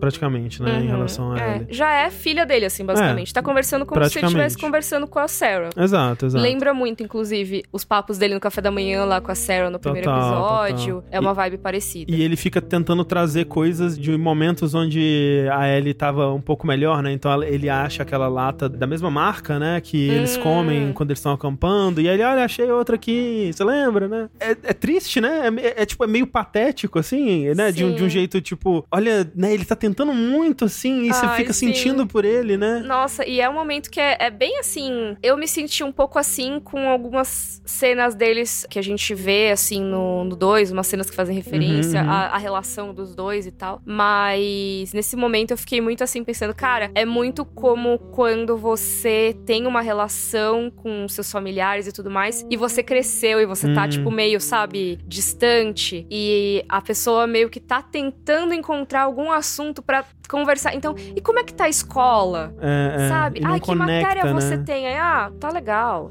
sabe? E aí a pessoa não tá na sua vida e não tá entendendo É- e é- tenta se relacionar. É quase como se a Ellie já não fosse mais aquela mesma pessoa, né? É, Ela não é mais Não é. criança, inclusive, porque ela passou por uma situação extremamente traumatizante. Uhum, uhum. Ela já passou por várias, né? Tipo, não quer dizer que ela Sim, tenha sim. agora só que ela passou por um Mas foi trauma. um combo também, né? Mas foi um combo, e eu acho que esse, pelo menos assim, que a gente viu até agora, foi o que mais abalou a Com Ellie. certeza. Assim, a gente viu como ela tava no final Não, do e- episódio 8. Completamente compreensível, né? Sim. Ó, temos aí alguns superchats. Vamos Hum, parar rapidão bora. só pra Uhum. ler? Carol X disse: Que bom que o Joe desbloqueou o troféu de ouvir todas as piadas da Ellie antes do fim do jogo. Podia ter popado ali, né? Sim, é, tem um, tem um troféu que você tem a opção de interagir com o personagem. Às vezes falam, olha, um pôster. E aí você não precisa falar nada. Mas às vezes você aperta triângulo e aí. E tem um diálogo a mais. Tem né? um diálogo. E muitas vezes é o livro de trocadilhos da Ellie. É, tipo, a Ellie, ela, ela de repente fala, ah, tá na hora de uns trocadilhos. E aí, se você não for lá pra interagir com ela, Uhum. ela não fala nada. Ah, é muito triste. É triste, né? É. É. Nossa, inclusive eu tava jogando agora e sem querer eu deixei o. Acho que foi o Henry no vácuo. Nossa. Que quando ele fala, ai, como é que foi no apocalipse e tal. E aí eu não consegui chegar nele a tempo pra sei, apertar sei triângulo. quando é. E aí o Joe só fala, ah, não lembro direito. tipo, é horrível. Deixa no vácuo. Ah, que fofo. É o Obrigado, Gustavo, que só mandou 100 reais pra gente. Muito obrigada. Muito E ainda falou: amo vocês, seus Ah, lindos. fofo. Valeu. A gente te ama também, Gustavo. Mas então, bora lá. É isso, né? Ela não tá puxando assunto, pelo contrário. É uma coisa que também no jogo reflete bastante, né? Inclusive, é é interessante porque eles transformam isso numa mecânica, né? Eu gosto como que. é, Fica eles- chamando ela. É, então, o Joe fala alguma coisa, a Ellie simplesmente não responde. Daí surge um prompt, né? Um, um aperte triângulo pra você chamar a atenção dela. Pra, Uhum. Ei, Ellie, você tá me ouvindo, né? É, que normalmente seria pra você engajar numa conversa É. com ela que te chamou, mas nesse caso é você cutucando. Oh, e aí? E é usando, tipo, coisas estabelecidas antes pra você sentir mais como a relação deles tá diferente, né? Acho que são esse tipo de coisa de narrativa de videogame que eu acho tão legal, assim, que é, Uhum. não existe, né, de outra forma. Até mesmo uma coisa como você você tem às vezes pra subir no alto dos lugares, você precisa da ajuda da Ellie. Nossa, esse momento é muito bom. Então o Joe ele faz pezinho assim pra ela subir no negócio e aí ela joga uma escada, joga alguma coisa. Sempre tem uma coisa assim, é bem comum em The Last of Us. E com isso, você tá acostumado a chegar nas- nos lugares mais altos, aí você já vai e aperta triângulo. É, tipo, você tá há 15 horas fazendo isso no automático, assim, você fez Uhum. isso, sei lá, uma centena de vezes, assim. E dessa vez, no jogo, depois que a Ellie tá nesse momento super calada e tal, Uhum. eu vi que, sei lá, eu tava explorando um espaço e a Ellie só sentou num banco, tava lá sem fazer nada, sabe? Meio que assim, olhando pra nada. E eu apertei o botão da ação. E aí. Não acontece Não nada. aconteceu nada. É. Aí você aperta de novo, aí o Joey, Ellie, e aí? Você, Né? então, você me ouviu? E eles recriam essa cena aqui também, né? Uhum. É, que é aquela quando o Joe fala que vai dar pezinho pra ela descer a escada, né? Uhum. E é exatamente a mesma coisa. E é interessante, né? Porque no jogo ela- é mais impactante esse momento, porque é você apertando o botão, né? Você Como espera. assim eu apertei nada aconteceu? É, exato, você, tipo, não, pera, eu, eu executei o comando, né? Uhum. No jogo é isso, tipo, você executa o comando, você tem a consequência. E aqui não, porque a Ellie tava muito distante, né? Então você tem aquele impacto Uhum. extra, assim. Nossa, ela não fez, né? Ela, ela tá tão avulsa, ela tá tão avoada, né? Que ela não é, respondeu ao comando, né? E, e você tem que ir lá conversar com ela. Uhum. Então é, é muito impactante, muito legal. É. E é isso, né? É compreensível demais que ela esteja assim. Sim, porque o sim. que ela passou nesses últimos tempos Total. não, não foi razoável, né? Inclusive tem essa, essa diferença aqui, que essa cena no, no jogo, onde acontece isso da escada, é numa rodoviária, que eles trocaram por, por esse prédio em construção, né? Eu não Uhum. entendi exatamente por quê. Só uma opção diferente aí. É, às vezes era mais fácil de gravar, não sei. Talvez, é, talvez eles não conseguiram liberar uma rodoviária ou alguma coisa do tipo. Mas é onde acontece o momento girafa, né? Uhum. Que é uma das cenas mais clássicas de The Last of Us. É uma cena que acho que desde os primeiros episódios as pessoas estavam. Como será que vai ser a É. cena das girafas? E foi bem legal. Foi idêntico praticamente, né? Eu gostei, é, foi bem parecida mesmo, assim. Tem isso dela sai correndo, o Joe fica, meu Deus, será que aconteceu alguma coisa com exato, ela? exato. E aí, quando você vê, não é uma violência. A gente tá tão acostumado a coisa ruim acontecendo Uhum. Que aí a gente fica chocado quando tem uma surpresa boa, né? Sim. E é, é mó bonitinho. Assim, a diferença dessa cena é que no jogo o Joe chega e faz um, faz um carinho na, na Uhum. cabeça da girafa e a Ellie chega também. E aqui eu acho que eles fizeram o mais adequado, que é só dar de comer, né? Eles pegam as folhas e dão Sim. pra girafa comer. É, porque é um animal selvagem, né? Você não É. deve ficar mexendo nele. É mesmo com orientação e tudo mais. Um, um detalhe que eu achei muito legal dessa versão é que a Ellie, ela tá com os raminhos ali alimentando a girafa, né? Super entretida, rindo, né? Você vê que ela retoma um pouco dessa infância perdida nesse momento. Uhum. Mas o Joe não tá olhando pra girafa. O Joe tá olhando pra Ellie. Uhum. Tipo, ele, tá, ele tá vendo a Ellie se divertindo com a girafa. Ai, André, é isso. É. uma história, assim, por mais que critiquem The Last of Us e tudo mais, é uma história que é muito emocionante, assim. Sim. Tipo, você. Tudo é feito pra você entender o que aconteceu. Uhum. Sabe? Você pode não concordar, você pode julgar, você pode tudo, mas você entende por quê. É. E nesse momento é isso. Você vê, assim, um cara que se afeiçoou tanto a essa garota que, tipo, ele não deveria se afeiçoar porque ela é carga, É. né, de transporte. Sim. Mas ele se afeiçoou tanto que, assim, ele tá feliz de ver ela feliz, sabe? De ver ela É. sorrir. Exato. Então, assim, é isso, sabe? Não é só, tipo, ai, que legal, girafas, o mundo é bom. Não. Que legal é o mundo que a Ellie está sorrindo. É, e que, que bom que ela ainda tem essa Ellie dentro dela, né? Talvez ela esteja um Uhum. pouco apagada, mas assim. É, e depois de toda essa situação que ela tá cabisbaixa, ele tá tentando tudo pra É. animar ela, olha que legal, né? E eu acho que é o que ele vê que, assim, acho que no fundo as coisas vão ficar bem. Tipo, essa Ellie ainda existe, né? Essa pureza, essa, essa curiosidade, né? Essa alegria que ela tem de conhecer o mundo, de conhecer as Uhum. coisas que a gente viu, né? Tipo, a Ellie é essa pessoa muito, muito curiosa, muito empática, Uhum. né? Ela, ela gosta de tudo, ela quer interagir com as coisas e conhecer as coisas. A gente vê que nesse momento que isso ainda, isso ainda existe dentro dela. Uhum. É, eu vi no chat muita gente falando do- da girafa ser de verdade e a gente tem um pouco uma experiência curiosa com isso, né? Tem. Mas antes, Ah. deixa eu ler o superchat Ah, aqui. sim. Teve um superchat lá em cima que a gente acabou perdendo. Ixi. Não, é que a conversa tava tão boa que eu não quis pular. Mas, ah, ó, Grace Kelly mandou: Não acompanhei todos os episódios de The Last of Us por motivo de trabalho, mas não perdi nenhuma Ah. live. Vocês são incríveis. Muito obrigada. Muito obrigado. Mesmo. Valeu mesmo. Ah, ó, e também Edu Moraes falando: Ela salvou o Joe em todos os sentidos possíveis. É. Sim, isso é dito, né? Que a gente já vai falar daqui a Uhum. pouquinho. Mas sobre as girafas, vamos Sobre lá. girafas. É, primeiro eu queria muito fazer referência ao meme do SCG e não SCG, do, do jogabilidade.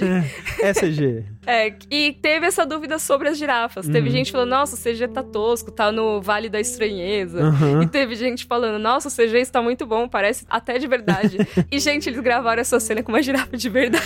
É, e, e, na verdade é uma mistura das duas coisas, É, né? verdade. Porque quando a gente, na primeira versão que a gente viu, É maravilhoso. esse, epi- assim, esse episódio, ele tava todo, assim, cheio de tela azul, assim, impressionante. O- aí Você É. fica até, né, impressionado com o trabalho, né, que eles Sim. têm pra recriar. e Nossa. fazer as coisas, tipo, coisa até de tipo, ah, esse corredor aqui, ele tá todo, o que tá próximo da câmera, tá todo cheio de, de vinhas, né, e Uhum. coisas envelhecidas e tudo mais, Uhum. mas uma muretinha pra trás já é cidade moderna, tudo bem, o Uhum. mundo está ótimo. E aí eles substituem, eles trocam esse tipo de coisa com, com CG depois. É bem legal pra ver como é feito, Nossa, é né? muito legal. Você, você, né, acaba tendo um apreço maior ainda. Uhum. E o lance da girafa é, quando a girafa tá longe, é CG. Sim. O close, quando a, a Ellie tá alimentando a girafa, né, que ela vem com a linguinha, é aí uma, é uma girafa, de verdade. É. Isso. E foi muito legal, assim, porque, como o André falou, a gente recebeu é, uma versão inacabada do episódio. Uhum, uhum. Porque é isso, né? Caso você esteja ouvindo pela primeira vez e tudo mais, a gente recebeu os episódios com uma certa antecedência, né? Sim, A gente recebeu os nove episódios um pouquinho antes da estreia, sim. que a HBO mandou pra alguns veículos e tudo mais, e a gente teve a Uhum. sorte de conseguir, então foi muito legal, porque deixou a gente preparar bastante coisa com antecedência pras lives e pra gravação do podcast. Mas essas finalizações de episódios, elas são feitas, assim, na ordem que eles vão ser exibidos. É, então. E quando a gente recebeu, ainda faltava, imagina, mais de dois meses pra exibir esse Uhum, episódio. Então, efeitos especiais é um negócio doido. Os caras, eles trabalham muito tempo e muito intensamente pra mandar as coisas. Então, eles não Sim. teriam tudo pronto dois meses antes da exibição, né? Eles finalizariam o nono episódio por último, muito provavelmente. Justo, é, faz sentido. E então, assim, esse era o menos polido de todos. Tinha alguns que tinham umas coisas assim, ah, na cidade você vê que tem uma telona azul, né? Que normalmente usa tela verde, nesse caso era uma tela É, azul. é. Que faz sentido, porque se eles usassem tela verde numa série É que tem tanta natureza, né? Assim, ia ser muito estranho. Mas nesse caso da girafa, foi o mais legal. Foi muito legal. Porque eles colocaram, não só, né? Não, se, não tinha só a tela mostrando, né? Tipo, que lá eles colocariam os efeitos especiais, é uma sinalização da gravação, essa tela azul, mas também é, na edição eles colocaram várias referências que acho que seriam pra equipe de efeitos visuais, Uhum. ou pra dar uma ideia pro público de como seria. Pro público não, né? Pros jornalistas que Uhum, estão assistindo uhum. e tal, de como que ficariam esses efeitos. Então tinha, tipo, umas fotos de girafa, tinha um GIF de girafa, tipo, oh no, no, mastigando. Não, assim. e, e umas cenas assim, muito PlayStation 1, assim, um E CG tinha até um muito. desenho de é, girafa. Muito tosquinho, assim. ah, lá ainda. no fundo, né? A girafa É, andando. O Nossa, cenário, assim, todo, todo PS1, assim, uma coisa muito. Eu achei maravilhoso. E, e- Foi muito legal. E tem coisas até assim que você não imaginaria que ia ser, tipo, a cena inicial da fazenda lá, da, da Ana, Uhum. aquela casa, tipo, tudo ali é real, né? O, o o cenário, a fazendinha, tudo mais, a coisa toda. O primeiro andar da casa é real, o segundo é uma tela azul. Uhum. Tipo, não sei porquê. Talvez Uhum. porque a casa só tinha um andar, eles queriam que ela tivesse duas pra ela subir a escada. É. Não sei. Mas, né, então várias coisas que você nem pensa, né? Quando você vê a, a versão finalizada, você nem imagina que teve retoque de CG ali. E esse é o melhor o tipo de efeito, né? O que você nem percebe, né? Sim, não, e é muito legal, assim, eu fiquei, eu ri tanto da- das É imagens da girafa, porque é. É. tipo uma colagem de imagens de referência, assim. Acho que meio que para dizer, ó, vai ser assim, galera. É Muito muito, bom. bom. é muito bom mesmo. Vamos ler só um superchat e a gente Bora, bora. Bora mais pra frente. O João Vitor falou: Nessa cena das girafas, eu senti também uma representação muito bonita de esperança e sobrevivência Total. em um contexto praticamente impossível. Eu acho que é isso, né? É o É. procure pela luz, assim. Total, Talvez a luz né? seja a Ellie nesse momento, assim, toda É, feliz. E, é, né, e essa conexão que ela tem com, com esse momento. E eu vejo também, assim, de certa forma, a girafa também é a Ellie, né? E, e a Uhum. girafa, ela representa essa pureza e inocência. Uhum. E depois eles assistem as girafas indo embora, né? Uhum. Então é meio que como. E, e no jogo é, é bem, é bem marcado isso, né? Esses são os últimos momentos antes de dar ruim, de fato, né? É, Então sim. é meio que eles vendo as girafas lentamente indo embora, é meio que eles meio que vendo essa coisa bonita que eles tinham indo embora, né? Uhum. Ai, que triste. É muito triste. É, tem uma curiosidade sobre as girafas no jogo, que é, pelo menos assim, pelo que eu vi, você não consegue atirar nelas. Ah, é, eu nunca tentei. Eu tentei, tipo, eu tentei pra poder dar essa informação, Aham. mas eu fiquei, ai, nossa, se acontecer alguma coisa eu vou ficar muito triste. Jogar um molotov na girafa. Sim. Assim, não tentei com elas perto, mas naquele momento que você tá na grade que você vê elas indo Uhum, embora uhum, e tal, uhum. eu tentei com aquele rifle que você tem o Sei. zoom na mira e tal, Sei, então sei. dava pra mirar muito certinho e que eu sei que tem o alcance pra chegar lá. Uhum. Nem vai o tiro. Ah, tá. É tipo, Tipo- quando você mira num aliado, provavelmente. É, o tiro ele nem vai. Se você mira um pouquinho pro lado do Dá. pescoço, dá, Hum. mas lá não vai. Então acho que eles fizeram de um jeito pra, tipo, Sim, não sim. poder. Porque é isso, é, é um momento que é tão puro que você não pode macular ele Sim. e eles nem podem colocar a possibilidade de algo assim, sabe? Né? O pessoal tá me julgando no chat do, do ao vivo. Ah, gente, Foi é. pela ciência. É pela ciência, exatamente, tem que saber. Exatamente. eu amo a girafa, pessoal. Mas- mas eu- A científica da Mika. É, exatamente. Mas eu gosto que quando, o, tanto no jogo quanto na série, assim que a Ellie tá vendo a girafa, né? E o Joe chega perto, ela fala, não machuca ela. Foi meio- é não é assim, tipo, nossa, meu Deus, você vai machucar ela, mas é tipo, não assusta ela, calma, tá tudo É, bem. tipo assim, nossa, Joe, você só faz isso, né? Então, É. por favor, não seja violento com a girafa. Coitado da girafa. Que dó. Ó, e o, o último superchat que a gente. O Fábio perguntou: quantos andares bem altos eles subiram pra chegar na cabeça da girafa? Vocês notaram? Parecia que estavam indo nivelar com um dinossauro. Quem notou isso foi meu amigo Bruno Moura. Abraço. Então, eu reparei nisso porque eu fiquei pensando, por que, por que, que eles trocaram pra um prédio, né? E, na verdade, eu acho que é só questão de andares em níveis diferentes do chão, né? tipo, ah, que dá pra onde- ver a girafa até chegar na cabeça dela. É, então, é porque eu acho que antes eles entraram por um lugar que era mais baixo e essa janela já era mais próxima de, do nível do chão em outro lado da rua, digamos assim, né? E, mas a girafa, você consegue ver que, tipo, ela seria a altura de dois andares, né? No máximo, assim. Não é muito mais alta que isso, não. É, eu Né? nunca vi uma girafa tão perto assim. É porque é, você imaginando, quando você vê a cena aqui, né? Você imaginando o resto da girafa, É. não é muito mais alto do que isso. né? É, sim, porque você já começa a ver o tronco dela É, ali, já né? começa a ver É. o comecinho das patas dela. Então, Sim. não é muito mais do que isso. Verdade, verdade. Ah, a Grace mandou mais um superchat, muito obrigada. Valeu. Obrigado. E aí, que mais a gente tem do, das girafas? Aí a gente tem essa cena da, da conversa na muretinha, né? Que também é bem parecida. É outra cena que é quase linha por linha o diálogo. É, a pergunta da vista, né? Isso, né? Repetindo ali o, o momento no episódio Dois. 2, né? Isso, Uhum. que eles falam, né? E aí, foi tudo que você esperava, né? E É. tem E- seus altos e baixos, mas a vista É, não dá boa, pra né? negar que É. tem uma ótima vista, né? Sim. E, assim, nossa, é muito encerramento de jornada, né? É muito, né? Esse momento dá muito essa sensação de, de que as coisas estão se encaminhando pro final, né? E, ao mesmo tempo, é o momento em que o Joe apresenta uma escolha pra Ellie, que é a escolha que ele vai desrespeitar depois. É, que ele fala, ó, você, você sabe, mas assim, né, só você sabe que a gente não precisa ir até lá, né? Ela, é, como não, né? Meio que Uhum. acho que ela nem tinha pensado que existia outra opção. Ele, não, a Sim. gente pode simplesmente largar tudo, a gente volta lá pro Tommy, a gente fica de boa. E aí vem o momento em que eu acho que a Ellie faz a escolha dela. Uhum. Talvez não seja uma escolha 100% informada, a gente pode Não discutir isso era, é. depois. Mas, a princípio, ela diz assim: Não,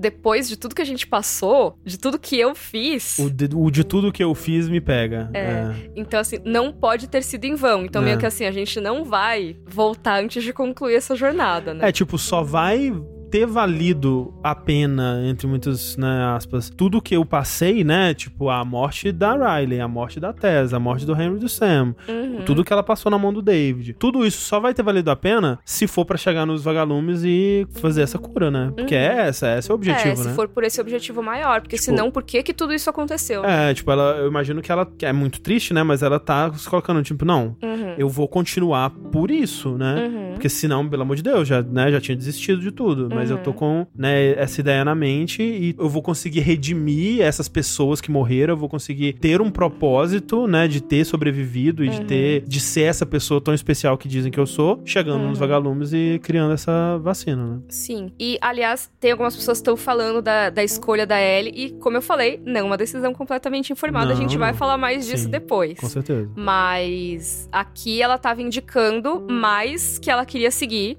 Uhum. e que as coisas teriam que valer a pena, né? Tipo, Sim. então o único caminho que a gente tem por enquanto é esse, ela pendendo É, aí até é. o final. E depois, assim, né? Tá, beleza, mas e depois disso aqui, né, Joe? Eu sei que você tem boas intenções e tal, a gente pode ir depois pra onde você quiser. É, Você decide o nosso destino. isso é no- novo do- da série. Ela não Uhum. chega a falar que ela fala, ah, a gente pode ir pro Tommy pra ter uma fazenda de ovelhas, pra lua, né? A gente vai- Uhum. Ela fala, eu vou te seguir onde você for, né? Uhum. Isso não tem no, no jogo, que, é, Uhum. que é, a, é a grande diferença dessa cena. Então eles estão fazendo planos pra depois, o que também é uma É. coisa que diz assim, ah, ela, ela tava pensando que ela ia viver depois Não, disso. eu- é né? aquilo, né? Tipo, eu acho que em nenhum momento na cabeça dos dois passou a ideia de que a Ellie teria que ser sacrificada pra que isso acontecesse. Até porque se isso fosse uma possibilidade que o Joe estivesse considerando, ele não levaria. Ele É, já ele começaria ia a dar um mentir jeito. agora, né? Sim. Tipo, ah, não tem igreja. Nossa, que coisa, é, né? Salt Lake City acabou. Putz, Putz, tomou umas como. bombas, Foda. acho que todos os vagalumes Ó, morreram. eu recebi aqui no meu ponto, não, não vai ter, não. Não tem mais igreja, acabou. Sim, É, total. igreja não, né? Hospital. Falei igreja várias É, vezes. é que é o hospital de Santa Maria, É, né? então.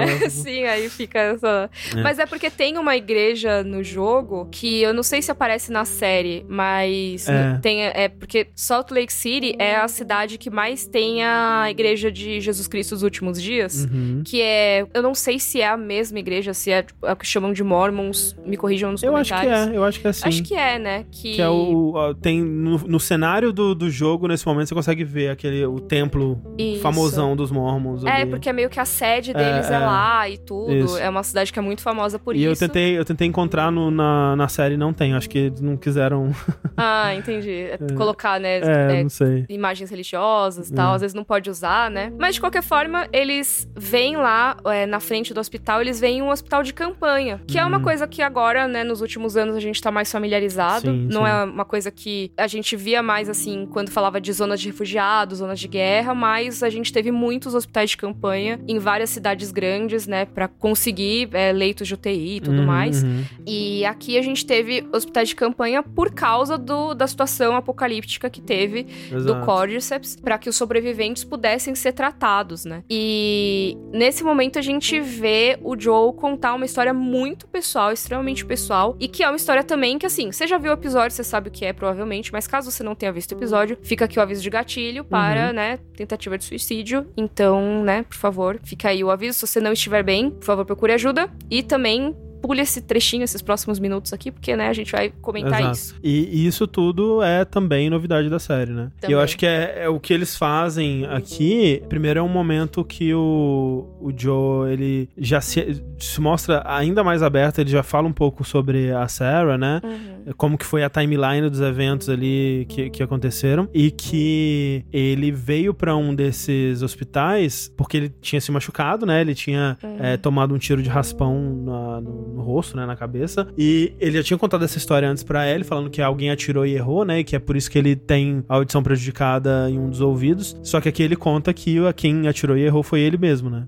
Que depois da morte da, da Sarah, ele, né, tentou tomar as, as últimas consequências ali com a arma. E no último momento ele vacilou, né? Ele né, ficou em dúvida ali e acabou errando, né? É, ele tiro. acabou hesitando. Hesitando, e exato. Que bom que ele hesitou, Uhum, né? uhum. Tipo, é uma coisa que a gente vê, assim, no jogo. é, quando eles passam pelo hospital de campanha, ele fala: Ah, um hospital, estive em um desses. Se não me engano, É. ele comenta. Mas ele não dá nenhum detalhe e não dá pra gente achar que foi por isso. Não, não. É, não necessariamente foi por isso. No jogo, pelo menos, não tem uma indicação de que ele tenha tentado. É, até não tem essa parte dele ter a audição prejudicada, não existe no Não. jogo. né? É, tem um momento que acho que a gente até comentou no episódio anterior que a gente passa por uma banheira que a Ellie comenta, né? Tem dois cadáveres lá e a Ellie comenta, Uhum. tipo, ah, nossa, eles tomaram a saída mais fácil. E o Joe falou, não, acredita em mim, não é a saída mais fácil, né? Então, assim, tem essa discussão. Sim. Mas não é uma discussão sobre o Joe. Não. Ele pode estar falando de uma forma geral, né? E foi assim. Não sei o que, que você acha deles terem colocado essa discussão deles aqui na série, André. Mas é, é, assim, com certeza, uma coisa que eu posso afirmar é que o Joe tá se abrindo, assim, completamente nesse momento. É, eu concordo que, assim como você,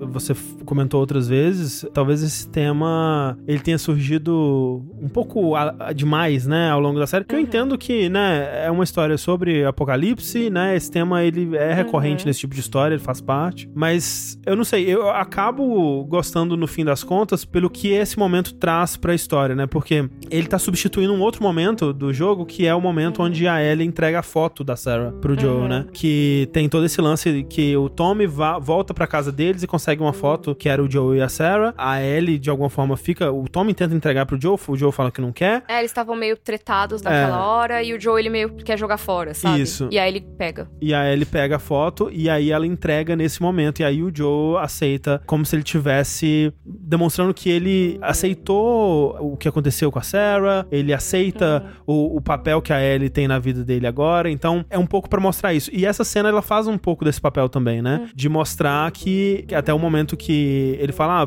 eu tô te contando isso, e aí ele fala, ah, já sei porque você tá me contando isso. É pra dizer que o tempo cura tudo, né? E ele fala, não, não foi o tempo que curou. É. E eu acho que esse momento, né, do Joe dizer pra Ellie, da forma dele, mas muito claramente, o quanto que a Ellie é importante pra ele, Uhum. talvez seja algo que a Ellie nunca tinha considerado antes. Porque até então a Ellie, ela, ela via ele como esse cara a ser seguido, É, a esse ser. cara durão. É, né? e, e tipo, ah, eu quero ser como o Joe, eu quero. Sim. Eu quero ter essa figura paterna, mas talvez ela nunca tinha se ligado o quanto que ela significa pro Joe. Sim. É, eu fico até emocionada. Eu tô muito emo hoje, porque realmente essa história me, me emociona muito, assim. Mas eu acho que é um, é um momento que ele tem uma diferença muito grande, assim, em relação ao da Uhum. foto da Sarah. Porque aqui, é, tipo, no jogo.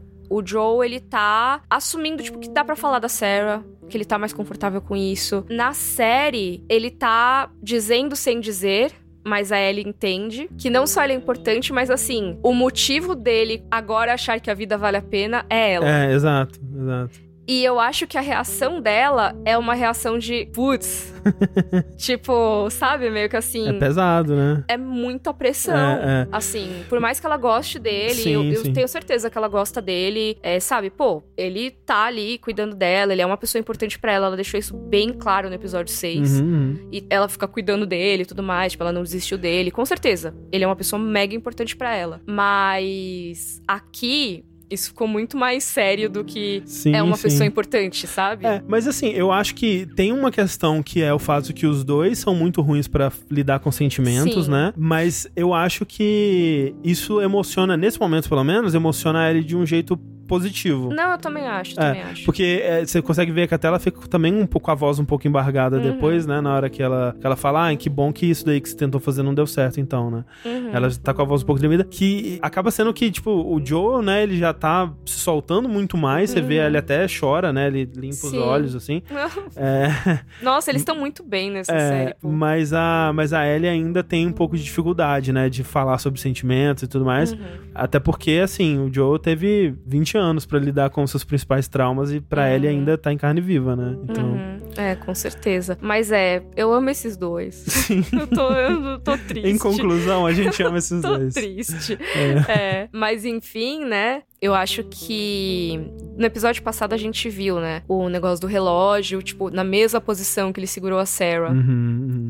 E aqui, eu acho que a gente tem uma resposta pra esse, esse paralelo que a gente tem da Sarah no final do primeiro episódio, ele segurando a Ellie no final do segundo. Então, Uhum. do segundo não, do, Do oitavo. último. É, é do. Isso. Tipo, em um ele não conseguiu salvar e ele tá passando pelo luto de ter acabado de perder a filha. No outro ele conseguiu, não salvou, né? Mas assim, Aham, conseguiu chegar e, e resgatar ela. Sim. De qualquer forma, ele resgatou, sabe? Porque ela tava muito mal ali É. naquele momento e talvez viesse gente atrás dela. Não tem como saber. Ele É, salvou ela emocionalmente, que a gente Exato. disse. E ele tá lá pra apoiá-la e Uhum. tudo mais. Então, meio que assim, também no final do episódio 8, a gente tem esse encerramento de um ciclo do Joe com a Sarah ali. Tipo, meio que assim, ah, ok, não consegui uma coisa, agora estou conseguindo essa mesma coisa Uhum, com uhum. outra pessoa. Sim, sim. Quer dizer que talvez o tempo tenha voltado a correr pra ele, né? E aí, com isso, ele pode finalmente olhar pra esse trauma e, e falar sobre ele Uhum, de uma forma mais saudável, né? O problema é que se a Ellie representa essa cura pra ele, então ele não pode abrir mão da Ellie.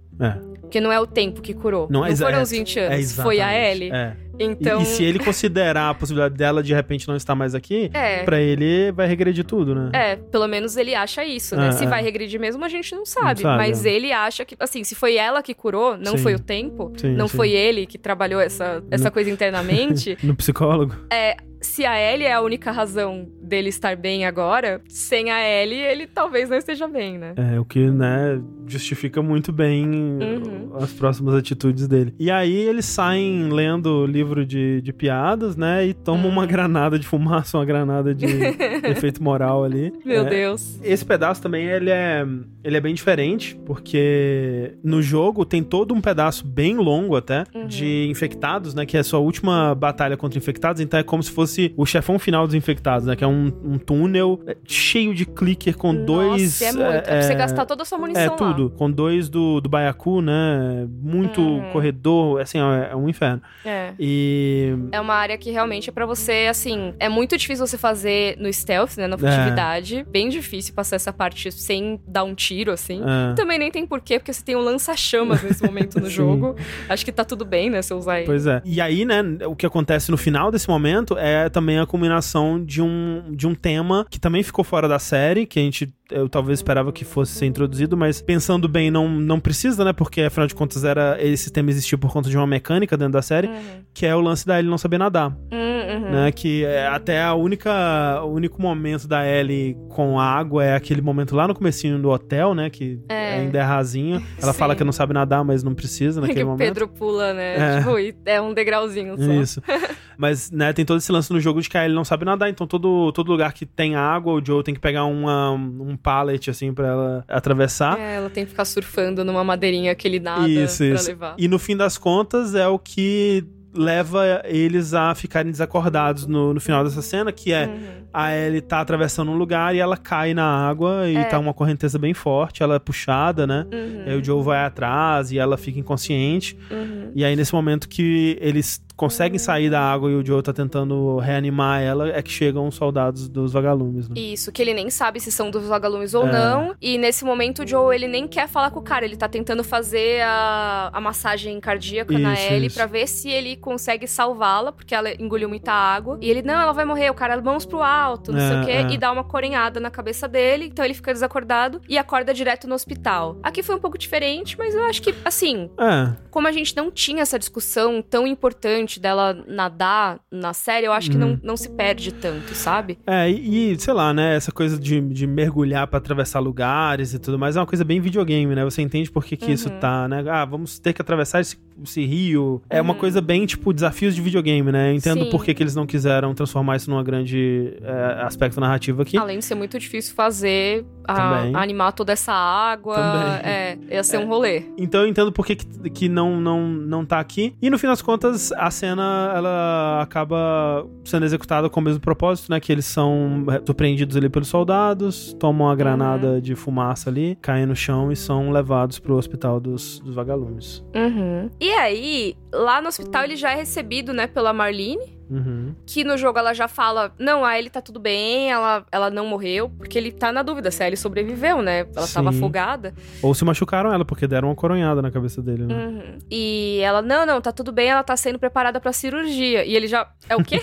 e aqui, tirando a parte de ele achar que ela morreu antes, né? Tipo, Uhum. ele não tá com ela, então cadê ela? Sim. Mas fica a mesma coisa, basicamente, né? É, um momento bem parecido. É outro momento que a gente tem com a Marlene, que eu, né, fico sempre feliz que tem um, quando, quando tem uma cena com ela, que eu gosto bastante dela. Mas aqui, quando a Marlene vai explicando o que aconteceu, eu gostei mais da explicação, né? Porque É mais elaborada. é mais elaborado. Eles tentaram dar um- uma justificativa melhor, assim, de uma forma que eu achei bem interessante, porque no jogo eles falam: ah, o fungo que tá na L sofreu uma mutação e a gente vai ter que extrair ele e os nossos cientistas vão desenvolver uma vacina. E aí, né, e uma vacina, meu Deus, que coisa maravilhosa. Só que a gente sabe Uhum. Que não existe vacina para fungo, né? Eles são organismos mais complexos, não, né, o mecanismo da vacina não funcionaria com fungo. E então eles tentaram dar uma explicação um pouco mais elaborada, né, de como que isso funcionaria e até Uhum. de como que funciona o cordyceps na L, né? Uhum. É, isso é muito legal. Porque realmente, assim, se eu não me engano, até hoje em dia não existe vacina pra doença fúngica. Se eu não me engano, me corrijam, por favor. Eu tava vendo, inclusive, al- algum especialista falar disso no Twitter hoje, Hum. assim. Tipo, ah, o Joe, ele, ele, ele não é antivax, ele só teve aula de biologia.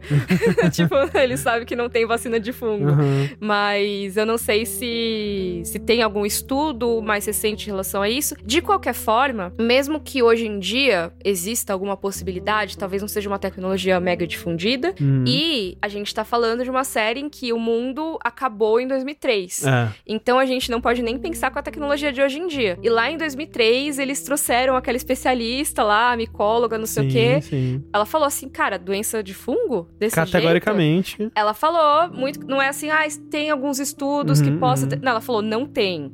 Sim. Sabe? Então, assim, muito difícil que, é, se num mundo com plena tecnologia já é muito difícil que aconteça, num mundo extremamente limitado em recursos, que nem The Last of Uhum, Us, uhum. a chance de ter sucesso pode ser muito baixa. Mas não quer dizer que essa chance não necessariamente exista, né? É, e eu achei interessante o jeito que eles colocaram que é, a gente não vai matar o Cordyceps de alguma forma, a gente Uhum. não vai criar uma parada que vai no seu corpo e destruir o Cordyceps. Não, a gente vai fazer o que tá acontecendo com a Ellie, que Uhum. o que tá acontecendo com ela é, ela tem uma versão do Cordyceps no corpo dela Uhum. que, que tá com ela desde o nascimento e que ela desenvolveu, eles chamam de mensageiros químicos que fazem Cordyceps que vem de fora Uhum. achar que ela já é Cordyceps. Hum, Então, ela tem essa imunidade por conta disso, né? E Meio aí. que ele não ataca as células do corpo dela, porque quando entra no organismo, o fungo, né, tipo, já Exato. pensa. Ah, pensa, né? É. Ele já. Ah, tá, aqui já tá, já tá tomado, não, não vou perder meu tempo aqui. É, Meio exato. Isso, né? Então é meio que tipo, ok, a gente. Pessoas que já estão infectadas estão perdidas. As pessoas não têm o que fazer, mesmo que a infecção seja bem recente. Uhum. Mas, contudo, no entanto, se você tá bem e a gente injetar esses mensageiros químicos no seu corpo, se você for mordido, nada vai acontecer, porque o cordyceps vai achar que você já, é, já tá infectado e vai ficar tudo bem. O quão cientificamente válido isso é, eu realmente não sei. Faz sentido, faz mais sentido do que uma vacina. É, sim. É, e eu acho que, pensando assim, não seria uma vacina porque não seria um negócio imune, né? Assim. Uhum. Mas isso assim, também tô completamente leiga nas biologias. É, porque é sim. sempre um negócio assim, sempre fica a mensagem.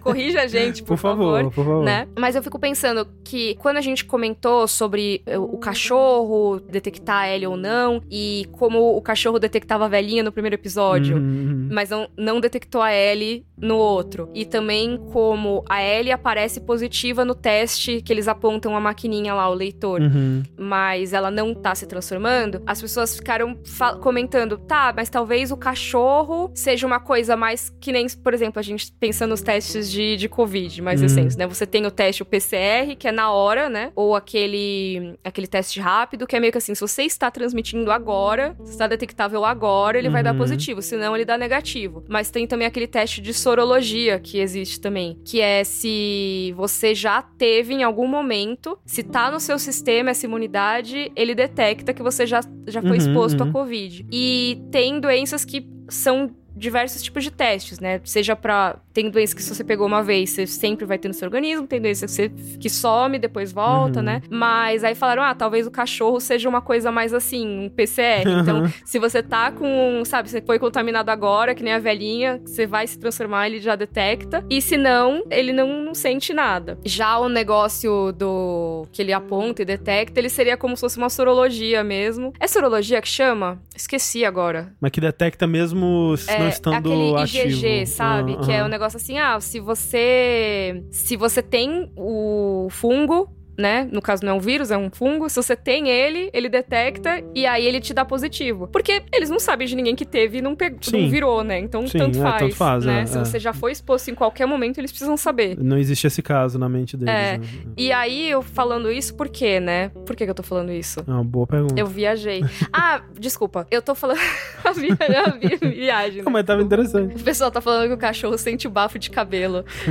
Sim. Cabelinho É, na boca. Não, mas é porque você falou, tipo, da possibilidade de uma vacina e tal, e eu fico pensando se eles injetarem esse mensageiro químico, não seria uma coisa também, assim, de, de dar positivo no- nos testes, porque é meio que como se Hum, fosse um córdiceps sim, que tá lá sim. dentro, mas até pro próprio córdiceps não detectar. Então não seria uma resposta imune, mas sim, é, mas funcionaria parecido com uma vacina. Uhum. Porque seria algo que já, já deixaria o próprio negócio não entrar no seu sistema, né? Mas não seria por causa do seu sistema imunológico, e sim por causa da inteligência do próprio Cordyceps. Sei. Meio que nem no Guerra Mundial Z. Eu não vi. Posso falar um? Pode. Gente, Hum. posso falar? O chat autoriza eu falar do Guerra Mundial Z? Eu, enquanto porta-voz do chat, autorizo.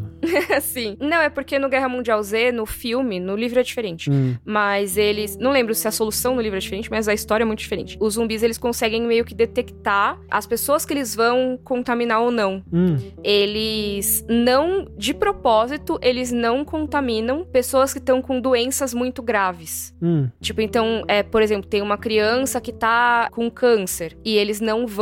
Sei. Sabe? Se é, um, se é um câncer em estágio avançado. Se tá com uma pneumonia muito forte, eles não vão. Meio que porque eles ficam pensando: ah, eu não quero gastar meus recursos pra contaminar alguém que esteja com a chance mais baixa de Já sobrevivência tá do que uma pessoa que seja alguma 100% forma. Ah, saudável. Lógico que o zumbi não está pensando, mas Hum, assim, sim. é, um negócio de economia de recurso. E eu fico pensando se talvez é, isso funcionaria como Cordyceps, ele meio que economizando energias também, sabe? Ah, já tem Cordyceps aqui. É, não vou- Eu mesmo não vou Hum. gastar meu recurso aqui, sabe? É. Crescendo. Não sei. Eu tô viajando, pessoal. Mas assim, o fato é que eu gosto do esforço de tentar criar essa, essa justificativa que pelo menos soa mais lógica, mais Uhum. é, né, plausível, assim. Apesar de que, no fim das contas, né, é uma série de ficção, né? Essa infecção, ela é se baseia na realidade, mas ela cria coisas que, Uhum, né, exato. não são possíveis. E a gente tem que embarcar nisso e acreditar, tipo, ok, eles estão dizendo isso. A gente tem que Uhum. aceitar a realidade da série Sim. talvez não funcione na nossa, no mundo da série, né, isso funciona. Tem várias coisas que você pode questionar, né, sobre o jeito que eles estão lidando com essa situação toda de tipo, pô, será que não era melhor estudar um pouco mais, né, tirar um sangue, ficar um, um bom tempo em observação, não vamos, Uhum. né, já imediatamente matar,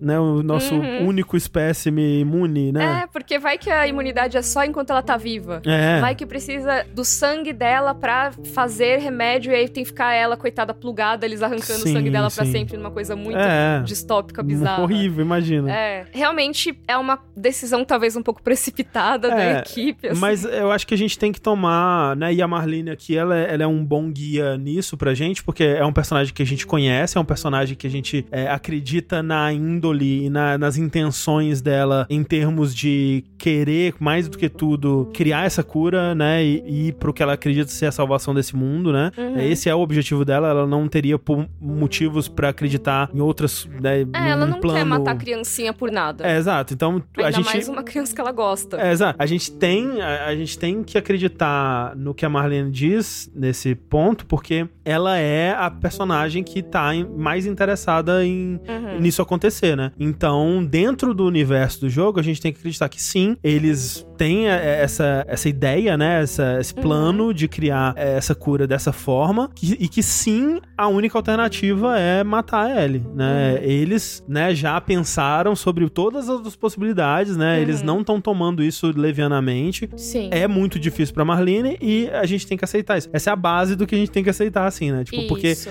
é, realmente eu, eu. A gente tem que acreditar na boa fé dos É. vagalumes e da Marlene. E, tipo, entendo o argumento de talvez não funcionasse. De fato, talvez não funcionasse. Uhum. E eu gosto que na série eles colocam o talvez. Uhum. Porque quando a Marlene fala dessa cura, ela fala: o nosso médico acha, poderia ser uma cura. Enquanto que no jogo é muito mais direto, é muito mais. Vai ser a cura, vai ser a vacina, ponto final. Uhum. Então eu gosto que ela coloque essa dúvida, mas nos outros pontos a gente meio que tem que comprar o que ela tá dizendo. Uhum, é. E aí é que vem toda, assim, a merda toda acontece, basicamente, porque a Ellie não tá lá nessa conversa, É. eu acho. Uhum. Porque se ela estivesse, talvez ela acabasse do mesmo jeito. Uhum. Talvez a Ellie dissesse: Não, peraí, eu não vim aqui pra morrer também. Eu vim, eu vim pra ajudar, eu dou meu sangue. Se vocês quiserem até fazer um exame no meu É, cérebro. mas ninguém tinha falado que eu tinha que morrer, pô. Mas ninguém tinha falado que eu tinha que morrer, então É. não quero. Talvez Sim. ela tivesse falado isso. E aí, talvez, os vagalumes tivessem reagido, sabe? Não, mas você vai porque precisa. É, aí teria dado a merda, a mesma merda de outra forma. Isso, aí o Joe teria matado geral, Uhum. beleza. Talvez isso tivesse acontecido. Mas talvez também tivesse acontecido de tudo isso ser explicado pra Ellie, talvez Uhum. nem pro Joe. Talvez o Joe não estivesse nessa conversa, mas Sim. explicado pra Ellie. E ela dissesse assim: que merda, Uhum. mas. Se é isso que tem que ser feito, é o que eu quero fazer, né? E se é isso, então deixa eu me despedir do Joe, talvez uma conversa, uma última conversa com eles, não sei o quê. Uhum. Mas é lógico que assim, aí o jogo não seria como ele foi. É. E o final não seria esse impacto. Mas eu tô pensando, tipo, Sim, como essa sim, sim. tragédia poderia ter sido evitada. É, eu acho total que teria uma versão dessa história onde você dá essa agência pra Ellie decidir, né? E talvez ela Uhum. decidisse realmente se sacrificar. Uhum. O que é, putz, é absurdamente errado. Nem sei qual das versões é mais errado. Tipo, colocar Uhum. numa criança de 14 anos o, o peso de decidir sobre a própria morte pra salvar o mundo. É. Horrível, né? Em todos os aspectos. Uhum. É, mas talvez existisse. Mas eu realmente acho que a, pra história é muito mais Sim. interessante que não exista. né? Exato, eu acho que É. a história só é, acho que ela é tão mais dramática exatamente porque a Ellie não teve essa escolha e É. a gente só fica podendo imaginar o que ela poderia ter escolhido. Sim. Mas eu tô aqui jogando umas Total, possibilidades. total. E aí eu acho que assim, como não existiu essa conversa com a Ellie Uhum. e ela já está na mesa de cirurgia, cabe a Marlene só informar pro Joe que isso aconteceu e o Joe pensar, cara, como assim, É. né? Eles mesmos discutirem de quem é o direito de tomar a decisão pela Ellie. Uhum. Porque a Marlene fala que não é a decisão dele, ele não pode tomar essa decisão. E ele fala que não é decisão dela. E ele fala, você pode tomar essa decisão, né? É. Quem, quem tá certo? Ninguém. É, Ninguém aí- está certo nesse É, momento. E aí o que a Marlene fala é, ela provavelmente decidiria isso, né? Ela- é- essa é a decisão que ela provavelmente tomaria, mas ninguém foi lá e perguntou. Então é isso que é foda, né? Essa discussão toda, né, que é a discussão central do jogo, Uhum. ela é muito interessante por conta disso, porque ela é criada justamente pra ter ótimos argumentos de todos os lados, Uhum. né? Tipo, você consegue defender muito bem tanto, né, que o Joe tá correto, quanto que o Joe fez algo horrível e que os vagalumes e que, né, condenou a humanidade e acabou com o plano do- dos vagalumes, né? Uhum. Vou ler um superchat aqui. Inclusive, eu quero, enquanto isso, perguntar pra vocês do chat o que, que vocês acham dessas decisões. Ó, Suelen Nunes falou: Eu acho que nunca houve cura, era uma dedução. E aí ele morreria em vão, mas nunca saberemos. De todo modo, a escolha é dela e nunca foi consultada. É, é isso. Eu acho É que a isso. grande questão de The Last of Us, e que foi a questão que me deixou puta a primeira vez que eu joguei, Uhum. e que, assim, eu estava puta com a situação, mas hoje em dia eu vejo que era pra eu estar puta com a situação. Sim, e sim. talvez nisso que esteja a genialidade da história. Que é, cara, tudo isso poderia ter sido resolvido se a pessoa que é mais importante nessa situação tivesse sido consultada. A mais interessada no resultado Exato. disso tudo, né, É, talvez. e, e justamente por isso que eu, assim, por mais que eu quisesse que ela fosse consultada, pra história eu não quero. Sim. Porque Uhum. a história só é desse jeito e só é desse jeito que mexe com a gente exatamente porque ela é tão injusta. É, É tudo exato. Injusto. Sim. É, mas é, o Joe, ele não, né? Isso não vai acontecer, não. É, não. Não, vai ter como, Seja não, lá desculpa. o que a Ellie poderia ou não ter escolhido, não importa pro É. Joe nesse momento, porque ele só quer que ela fique viva. Sim. E aqui na série eles fazem isso de conduzir o Joe, né? E ele espera um momento bem mais isolado, né? Pra dar o primeiro golpe dele. Enquanto que no, Uhum.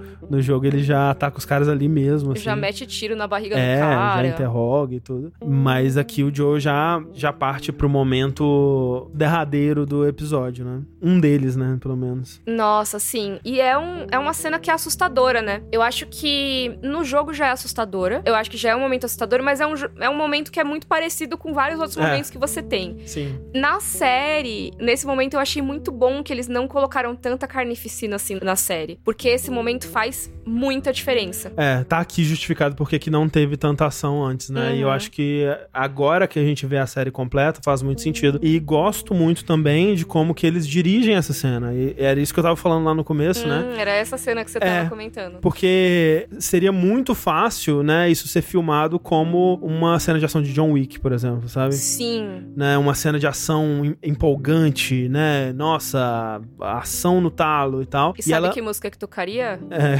qual? Vou caçar mais de um milhão de vagalumes por aí. Desculpa. Alguém, alguém faz o corte dessa cena com essa música. Mas teve, teve. Já teve, É, né? me mandaram, me mandaram nas redes. Eu ri, eu ri, desculpa, gente, eu ri de uma coisa horrível, mas é. Mas é engraçado. Mas é, é, um- é, uma, é uma coincidência muito boa com essa música, assim. então. Mas o que eu gosto é que não é filmado como uma cena de ação, né? Eu gosto que é filmado quase como, sei lá, o Joe parece meio que uma força na- da natureza, assim, sabe? Sim, Tipo, é ele- implacável. né? Implacável, tipo, e a- como é filmado é ele atira em um sujeito, close no pé dele, continuando a avançar, atira em outro, close no pé dele, tipo, Uhum. Sim. ele está avançando, não importa o que tá na frente, ele vai passar por cima pra avançar. Ele não é. Nesse momento, é bem interessante, porque ele não é filmado como um herói. Não. É, a forma como é filmado, como é dirigido, eu concordo muito com você, André. Lembra o momento em que você tá sob. Assim, você tá como o protagonista se escondendo É. dessa pessoa. Sim. Você é tipo, é muito parecido com momentos como quando vão filmar cenas de tiroteios em massa, em Hum. escolas, por exemplo, nos Estados Unidos, que infelizmente é uma coisa muito Nossa, comum por sim, lá. comum. E tem vários filmes que retratam momentos assim, né? Um que eu lembro agora, por exemplo, é o Elefante, que fala sobre Columbine e tudo mais. Uhum, uhum. E é isso, você vê as pessoas se escondendo, você vê as pessoas tentando até enfrentar, às vezes, né? Nesse caso, tem os que tentam enfrentar, porque tem os soldados do vagalumes, mas eles não, não têm chance. E, e- e os que tentam se render também, né? Você tem Uhum. aquela cena do cara colocando a arma no chão, falando, não, não sou uma ameaça, e o Joe Uhum. ainda mata ele, né? Exato. E eu acho que as pessoas que. Eu vi alguns comentários de pessoas dizendo que ai, a série tá glorificando a violência. Nossa. Pelo contrário, Eu eu, acho acho, pelo que contrário. a forma que essa cena é filmada é pra te assustar, assim. Sim. Eu acho, inclusive, que, pra mim, assim, se tem né, uma crítica fundamental que eu faço aos jogos de The Last of Us, Uhum. é que ele tenta fazer isso, mas ele não consegue 100%. Uhum. Porque ele quer te passar que o combate é sujo, é errado, é sofrido, que Uhum. aquilo não é legal, mas mecanicamente é muito legal. É, você pegar o cara na furtividade. É, é e divertido, agarrar ele assim, né? até ele ficar desacordado. É super legal. Eles fazem Tipo, no jogo. Exato, eles fazem o possível pra ter essa pegada, né, de seriedade, de não glorificar a violência, de não glorificar o combate, né? Tipo, ah, eles, pô, eles, as animações, quando você vai enforcar alguém, elas são muito sofridas, né? O cara se debate lá e Uhum. tal. Tem todo o lance no 2, principalmente, de um chamar pelo nome do outro, ficar horrorizado quando percebe que Uhum. morreu. Tem, tipo, animações tenebrosas, assustadoras, de quando você dá um tiro na barriga de um inimigo Uhum. e ele fica sangrando por vários,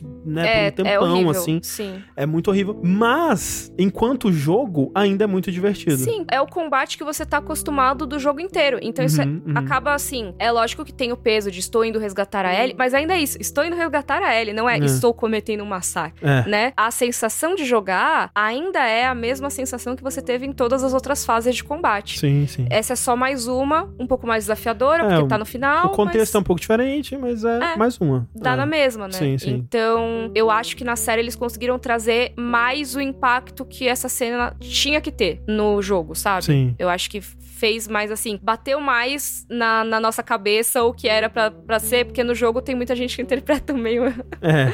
de outra forma, né? É, eu acho que, né, é aquilo, né? O jogo, ele, especialmente por ser um jogo milionário, AAA, que, né, precisa atingir um Uhum. público muito grande pra ser bem sucedido e tal, ele ainda tem que ser um jogo, né? Ele ainda tem que ser mecanicamente interessante, divertido e Sim. tudo mais. E eu acho que isso acaba entrando em conflito em, em alguns momentos mais do que outros com a história Uhum. que eles estão querendo contar, né? A gente sempre cita o momento da, da ilha no 2, né? Por exemplo. Sim. Mas aqui eu acho que eles conseguiram fazer isso muito bem. Acho que eles conseguiram aproveitar a mídia, né, que não precisa de gameplay, pra contar Uhum. uma versão dessa história que pra mim é muito mais impactante, né, desse Uhum. momento principalmente, né. Nossa, com certeza. Pra mim, assim, foi foi um acerto muito grande desse episódio. Uhum, uhum. Que é isso, já que tem que mostrar essa cena da forma que vai acontecer desse jeito, que seja então de uma forma que mostre para as pessoas, não, ó, isso que tá acontecendo não é da hora, isso Não. é assustador, né? Não, e assim, é, é, o olhar dele, né? É é quase como se ele tivesse despido sem de qualquer emoção. É, exato. É um olhar É. opaco, assim, sem nenhum sentimento, né? É quando você pensa que é o que a, a Maria tinha tanto medo. É, então, é. Porque você ele era vê, assim. É, você vê agora, né? Você tinha tido vislumbres desse Joel antes e aqui você vê ele completo. É. The fuck are you doing? Keep walking. I said keep walking.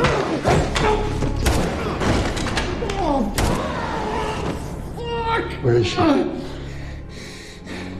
Fuck you. I don't have time for this. Aí ele vai olhar o mapa de andares, né?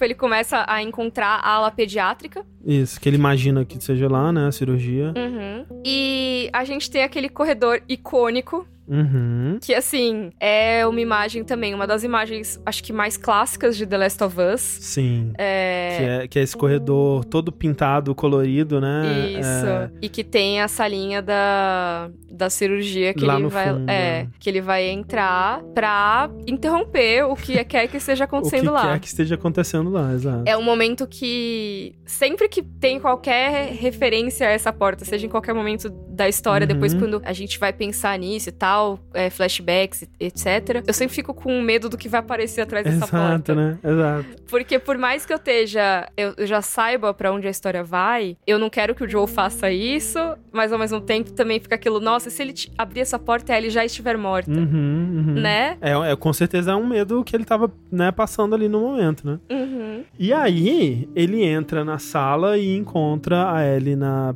sendo preparada pra cirurgia, né? Mas ainda nada tinha sido feito, né? Só tinha sido Uhum. dopada e tava recebendo soro. E três médicos, né? Um, um doutor, um cirurgião, duas enfermeiras. E no jogo é meio que a mesma construção, né? Você chega Uhum. e você encontra essas três pessoas na sala. E no jogo você é livre pra fazer o que você quiser ali, né? Uhum. Você pode. Assim, o o que é obrigatório você fazer é você precisa matar o médico. Sim, porque ele tenta te atacar com um bisturi. É, ele, ele, né, ele fica apontando o bisturi pra você assim, você tem que impedir ele, você tem que acabar, acabar matando ele ali. Ele nunca te ataca, Não te ataca, é. mas ele fica assim, você, o jogo, você pode simplesmente largar o jogo e desligar. É. É, o único jeito. É, é, você pode ou atirar nele ou apertar o prompt que tá, o prompt de botão que aparece na frente dele ali pra usar. Aí o Joe pega o próprio bisturi dele e enfia no pescoço, porque ele tá entre você e a Ellie. Então, Uhum. alguma coisa com esse doutor você precisa fazer. Com os dois enfermeiros, que no, no jogo é um cara e uma moça, você pode poupar, você pode é, É. matar, né? você se não você precisa quiser. fazer nada. Não precisa né? fazer nada. Eles ficam, inclusive, rendidos no canto, Isso, assim. isso. Eles não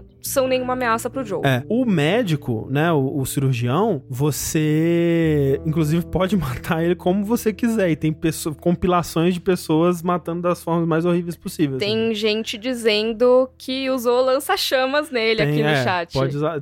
Se você Tadinho. quiser, você pode usar lança chance, pode usar molotov, granada, né? Se você quiser. Coitado. É horrível. Meu Deus. Porque realmente, essa cena, ela é ainda mais impactante do que as outras, né? Porque são médicos, né? Uhum. E, né, os outros são... Não são pelo- soldados. Eram pelo menos soldados. Tudo bem que muitos daqueles soldados nem sabiam o que tava rolando, né? Ele tava Uhum. ali de patrulha. Com certeza não tinha nada a ver com a decisão que foi feita de, de matar essa garota pra pegar o que tava no cérebro dela. E até onde eles sabem, assim, mesmo se eles não souberem de toda a situação e eles não tiverem tomado nenhuma decisão, cara, eles estão lá, eles defendem os vagalumes e tem um doido matando todos os vagalumes por- Uhum. pelo andar do hospital. É. Então eles têm que se reunir Fazer alguma pra, coisa. pra impedir esse É, cara, sim. né? Agora, os médicos, né? Tipo, é, é até uma defesa bem, assim, patética até, né? Do, do, do cara Uhum. com um bisturizinho, assim, pro Joe, que especialmente no jogo tá com, tipo, Um 30, lança-chamas. é, 30 espingardas, lança-chamas, granadas e tudo mais. Mas, enfim, o médico morre. Aqui a versão canônica, né, da série é Uhum. que o, o médico morre com um tiro e as duas enfermeiras são poupadas, né? E aí fica a curiosidade que uma dessas enfermeiras na série, assim como no jogo, é interpretada pela Laura Bailey. Ah, no jogo também, jogo né? também. Ah, pode No, crer. no jogo, inclusive, a, a enfermeira é a Laura Bailey, o enfermeiro é o Leon O'Brien, que é outro cara que faz Critical Role, que faz Vox Machina com ela ah, e tal. que da hora. Então, essa turminha, né, ela sempre aparece junto aí no- nos jogos e tudo mais. Mas aqui foi muito legal porque eles trouxeram a Laura Bailey pra reprisar o papel de enfermeira, né, que no, no The Last of Us 1 ela só era pontas, né, ela aparecia como NPCs aqui e ali em vários lugares. E no 2 ela tem um papel muito maior, né, ela, ela acabou entrando pra família The Last of Us de verdade no parte 2, né. Sim, ela faz uma das personagens mais importantes do jogo, né? Exato. Então ele, foi muito legal que eles trouxeram ela pra fazer essa ponta, reprisar o seu papel de enfermeira assustada. Sim.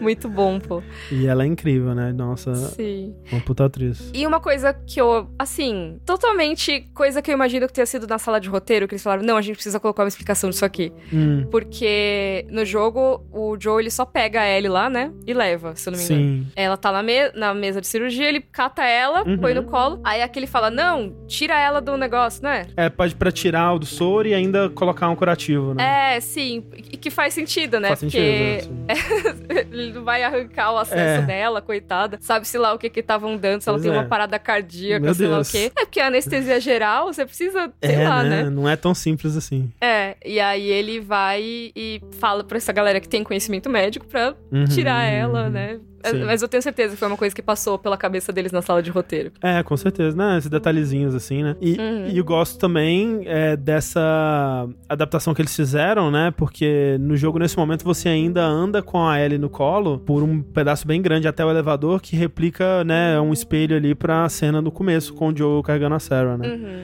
E aqui o Joe já vai direto pro elevador. Coisa que eles fizeram diferente é que nesse momento que o Joe tá com a Ellie no colo, é que toca essa música triste que na série tocou durante o tiroteio. Uhum. Então eles fizeram essa, essa mudança, assim. Editar a cena do tiroteio com a música triste, acho que foi um acerto bem grande deles. Sim, total. E aí temos a Marlene, que aparece. A gente não vê essa conversa inteira da Marlene, né? A gente É. vê, vê depois, assim, o flashback quando o Joe tá no carro, né? Se eu não me engano. Tem- É, é- alternando. É editado de um jeito bem legal, né? Que primeiro a, a Marlene fala que clama, né? Pede pro Joe desistir, que fala que ainda tem jeito, Uhum. né? Mentirada, né? É, eu não sei qual jeito que teria, É. né? Onde que ela tá guardando todos esses cirurgiões aí É. pra fazer essa cura, mas enfim, ela pede pra não levar a Ellie. E aí tem esse corte, né, pro Joe já no carro, que é pra Uhum. te dar aquela enganada, né? Tipo, hum, será que ele deixou, né? Só que aí você logo vê Uhum. a Ellie no banco de trás. Isso. E ela pergunta pra ele, né? E aí, o que que tá rolando? Por que, que eu tô com essa roupa, né? É, que, que é. estranho, não sei o quê. E aí a gente tem essa alternância dessa cena deles já indo embora e também a gente tem a conversa da Marlene com o Joe tentando convencer ele. Uhum, uhum. É isso, né? Uma coisa que ela fala é que não, não vai dar pra proteger a Ellie pra sempre, que assim, uma hora ele vai falhar. É, e ele vai falhar porque ele não consertou o fundamental, que era o mundo, né? É. Então, tipo, ok, você quer proteger ela, mas o mundo ainda tá zoado, por sua culpa. Uhum. Então, tipo, não tem o que você fazer. É, uma né? hora isso vai se voltar contra vocês, É. né? Esse mundo que vocês estão vivendo, que você escolheu manter desse É, jeito e tirou meio que a única chance de melhorar, uma hora ela vai ser estuprada por alguém, algum desses doidos que estão aí. Mal É. sabe ela que já quase aconteceu, né? Sim. Ela vai ser devorada por clickers, ela Uhum. vai não sei o que, não sei o que lá. Tipo, assim, várias possibilidades de mortes violentas nesse mundo, que é um mundo muito violento, né? Sim. E aí, você tem, de novo, né, o papo da, da decisão da Ellie. Uhum. A Marlene fala: Você sabe que é o que a Ellie gostaria.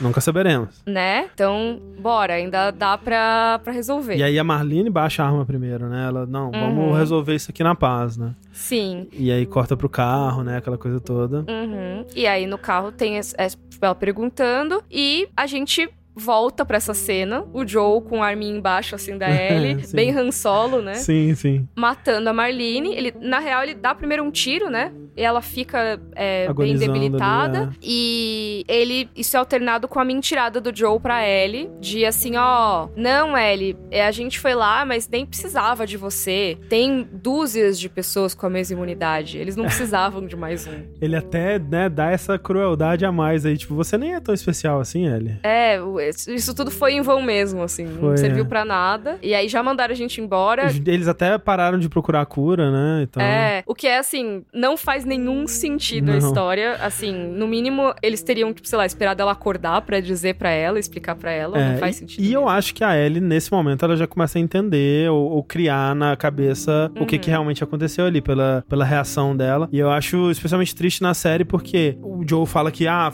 é, sofreu um ataque, né? A gente teve que. Uhum. A gente tá aqui agora, né? E você tá na roupa de hospital ainda porque a gente teve que sair correndo, né? Eles quase, Uhum. quase mataram a gente e tal. E aí a Ellie imediatamente pergunta: e alguém se machucou? A Marlene tá bem, né? E ela Uhum. já tem essa preocupação imediata. Sim. E aí o Joe não fala que sim, mas ele fala: olha, a gente tá indo pra casa, desculpa, né? É, e ela já fica bem cabisbaixa, Sim. assim, né? Porque nesse momento, não só porque frustrada, mas eu acho que porque ela já tá sacando que essa É. história tá muito mal contada. Você vê no rosto dela uma dificuldade já de aceitar aquilo que ele tá, que ele tá dizendo, né? Uhum. E aí, assim, o último momento que a gente tem da Marlene é ela ainda viva, implorando pelo Joe pela vida dela, basicamente. E ele não deixa nem a Marlene, né? Porque ele fala, ah, você só iria atrás dela. É, o que faz sentido, né? Ela Sim. provavelmente realmente iria atrás. Iria, né? Não com ia toda certeza. osso É. É, assim, é cruel, mas nesse momento, assim, já que ele tá sendo cruel mesmo, é, Sim, é- é, tem que ser sentido. pragmático, é. É. Exato. É que nem estavam falando, tipo, ah, né, mas ele tá matando as pessoas que estão se rendendo porque, né, essas pessoas iriam atrás. E eu concordo, né? Tipo, né, Uhum. se ele tá embarcando nessa jornada, realmente tem que fazer o trabalho completo, né? É, total. Porque Que é- a galera iria se reunir e ir atrás dele imediatamente. É, assim. imediatamente, dava um tiro nas costas ali, aí já era, né, tudo. Uhum. Então, Mas enfim, muito triste. Terrível. E aí a gente tem, né, a cena final do jogo, que é com eles chegando ali perto de Jackson, o carro finalmente, né, falha e tem umas 5 horas de trilha pela frente, uhum. mas aí tem uma referência àquela conversa deles, ah, a gente dá conta, né, tipo, meio que assim, ah, a gente consegue. Sim, que era do episódio 3, se eu não me engano, Uhum, também. que né? era até a casa do Bill, né? Isso, isso. E assim, dá pra gente ver que mais até do que no começo do episódio, a Ellie tá super pensativa, tá super introspectiva e tá meio se forçando a sorrir. Sim, e não, e essa cena, tanto aqui quanto no jogo, ela é muito dolorosa, assim, porque você vê o Joe, depois de tudo que ele acabou de fazer, né, sendo o mais aberto que ele já foi sobre.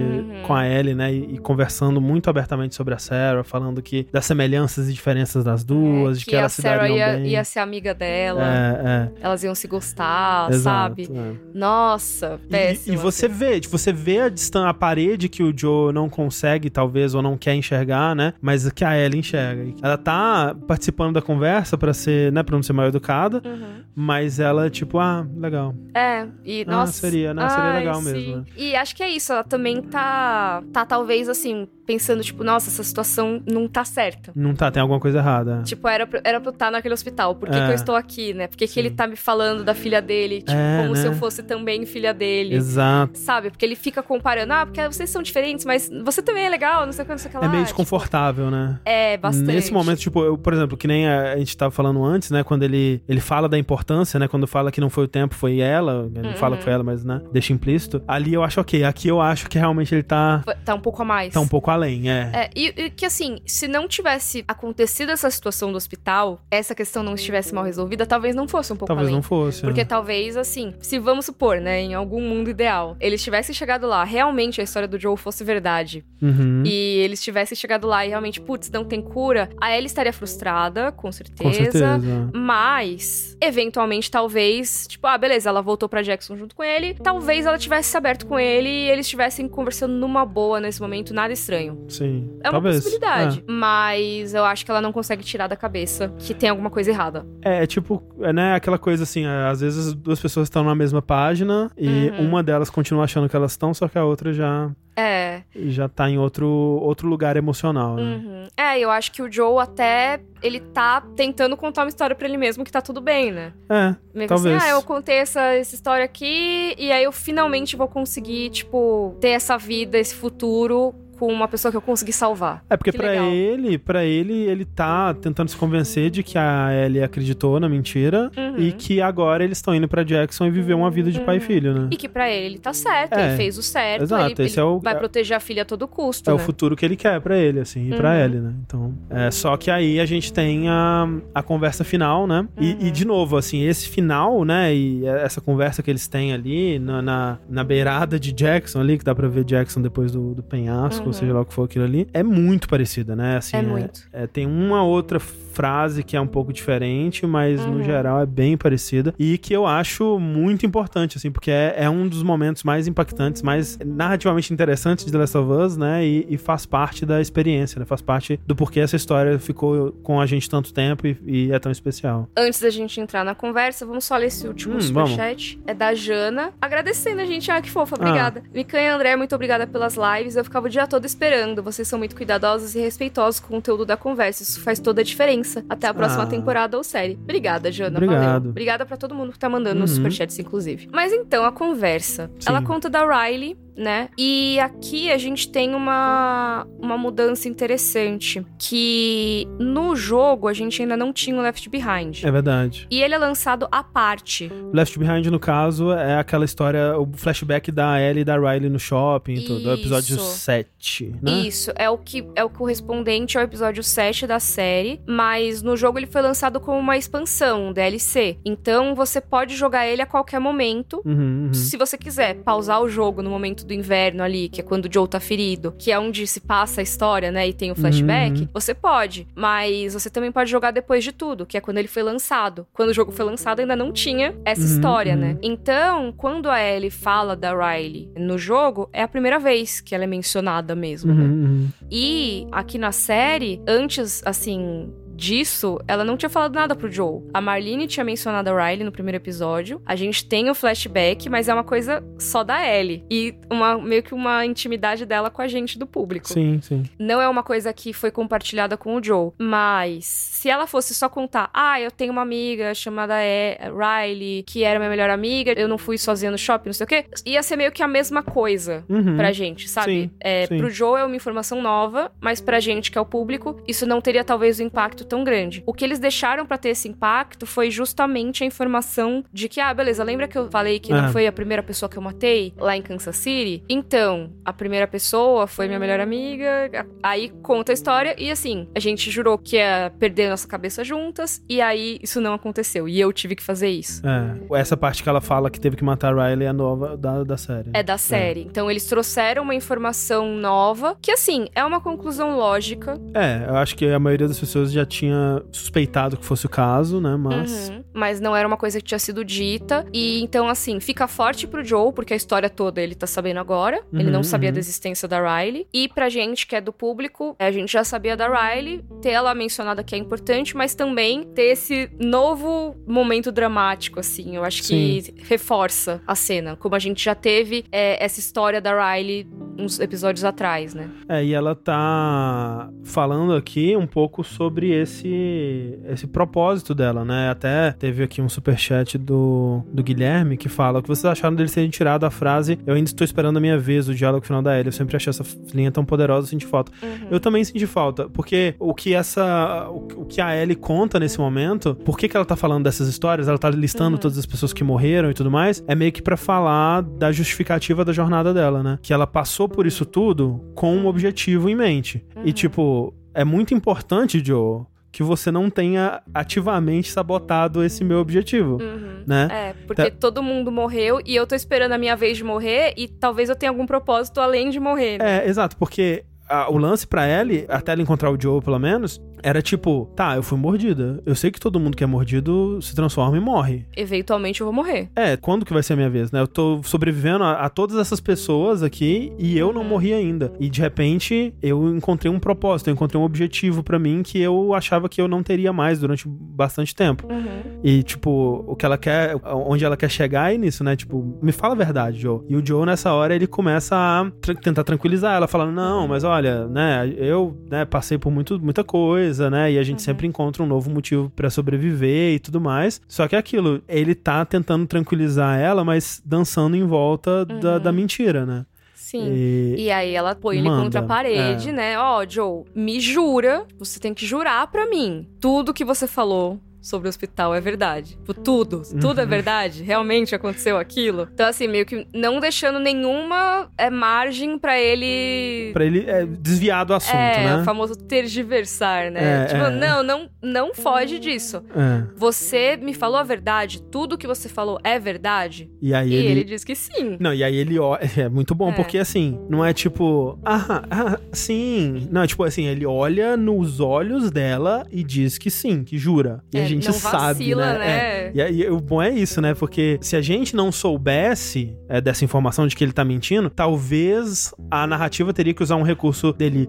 desviar o olhar, dele. pra gente entender que na verdade ele tá mentindo. Só que como a gente viu a mentira, ele pode ser o mais frio possível na Aham. mentira dele, mais firme na mentira, né? O que torna a cena mais impactante ainda. Só que a Ellie, nesse momento, e aí vem essa, essa discussão que também ela existe há muito tempo. Você acha que a Ellie acredita? Você acha que a Ellie sabe que ele tá mentindo e só tá aceitando a mentira? Ou você acha que esse ok é tipo, ah, então você vai mentir pra mim? Então é meio que a gente acaba aqui, né? Hum, e eu queria saber o que, que o pessoal do chat é. que tá aqui com a gente na gravação Sem acha. trazer, por favor, informações de outros jogos aí, né? É, do futuro. Em relação ao final do 1 e, e apenas o contexto do The Last of Us 1, Exato. né? Porque a gente É, acaba no 2, a gente acaba tendo muitas dessas respostas, né? uhum. Mas como a gente ficou muitos anos sem ter É. essas respostas do Last of Us Part 2, eu acho legal a gente discutir contido aqui sim, mesmo, sim, né? sim, sim. Eu acho que é uma coisa meio Mona Lisa, sabe? Você não sabe se é sorriso, se não é, sabe? Uhum. Porque a expressão da Ellie é meio que... Ela pode ser muitas coisas aqui, né? Ela pode estar Sim. sendo... É, tá concordando, tá tipo... Ah, já que você diz, então acredito. Então, essa tristeza de... Ah, ok. Meio que assim, já era Joe e Uhum. Ellie. Se é Nunca vai isso- ser a mesma coisa. É, se é assim que você vai me tratar, né? Se é assim que você. É, se você Eu- tá me achando idiota, É, a, né? gente, a gente não pode mais ter essa, né? Uhum. Isso aqui tá meio. Nunca mais vou confiar em Exato. você.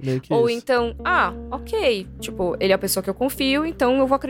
É, tipo, ou então até, assim, é, é, é muitas margens, né, pra pensar, mas pode ser até, Uhum. tipo, algo tipo, caramba, eu sei que você tá mentindo, mas pra você mentir desse jeito na minha cara, isso deve ser muito importante pra você, então eu vou Sim. Aceitar a sua É, mentira. Tem né? muitas possibilidades Muitas possibilidades, mesmo, né? né? É, pode ser até uma coisa, ela acreditou, vamos supor. Eu não acho que ela Eu não acho, é, 100%. acho muito difícil. Mas até dá pra interpretar como ela acreditou e tá triste porque realmente, ah, droga, eu tava querendo poder voltar lá, sei Uhum, lá, e uhum. tentar de novo, sei sim, lá. Sim. Não dá pra saber, e eu acho que é essa a grande graça do negócio. É, pode ser outra possibilidade, é que ela acha que tem alguma coisa errada, mas ela não sabe o que concluir ainda, porque se o Joe estiver mentindo, a verdade é pesada demais. né? É, exato. Se ele mentiu, qual é a verdade? É, Né? Porque pode ser, ah, no fim ele nem me levou pro hospital. é. E aí isso seria talvez a mentira menos grave. Mas assim, nossa, será que ele foi e matou todo mundo lá? Esse ataque foi ele Uhum, que na uhum. verdade fez? Sim, Tudo pode estar passando na cabeça dela, né? sim, sim. Então, é realmente, nossa, eu acho que é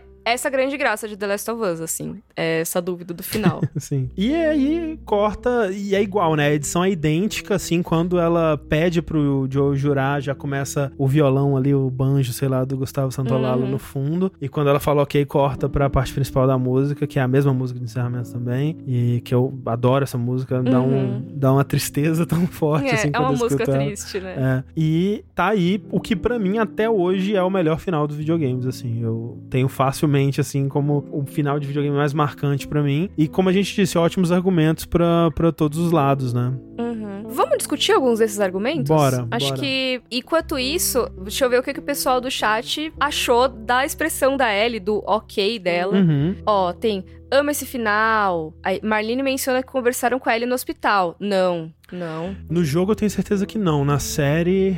Não, na série, se eu não me engano, também não. Ela fala que eles não, não falaram pra não causar pânico, É, né? eles chegam a falar isso. Então É. talvez ela- tenha ficado algum- em algum momento consciente no hospital. Não sei, mas assim, não muda muita coisa também. Uhum, Não. é. Jonas falou, ela sabe que ele mentiu, mas se forçou a acreditar. Uhum. Thaís, ela sabe que algo de errado não está certo. Hum. Isabela, pra mim ela queria muito acreditar pra não se decepcionar totalmente. É, sim, sim. Pedro falando, eu acho que na série ela tá muito fria pelo olhar e pelo ok na série, e no jogo foi um tanto mais ambíguo. É, talvez na série ela tenha uma tristeza maior no olhar mesmo. É foda porque tem que lembrar que esse jogo, né, o The Last of Us original de 2013, né, e a quantidade de expressão e emoção que eles conseguem passar no olhar daquela personagem ali, porque tem Uhum.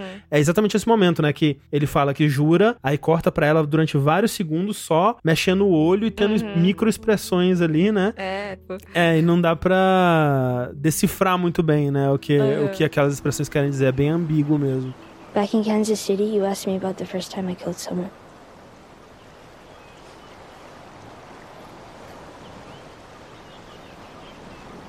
When I got bit in the mall, I, I wasn't on my own. My best friend was there. And she got bit too.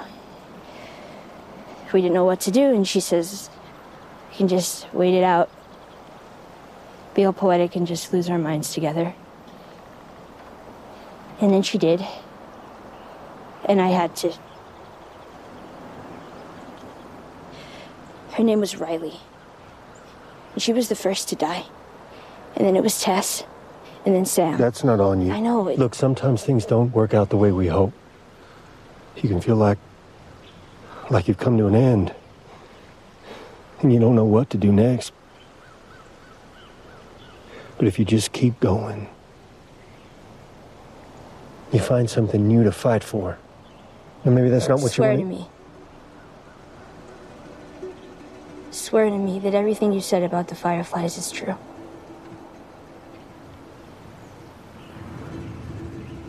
I swear.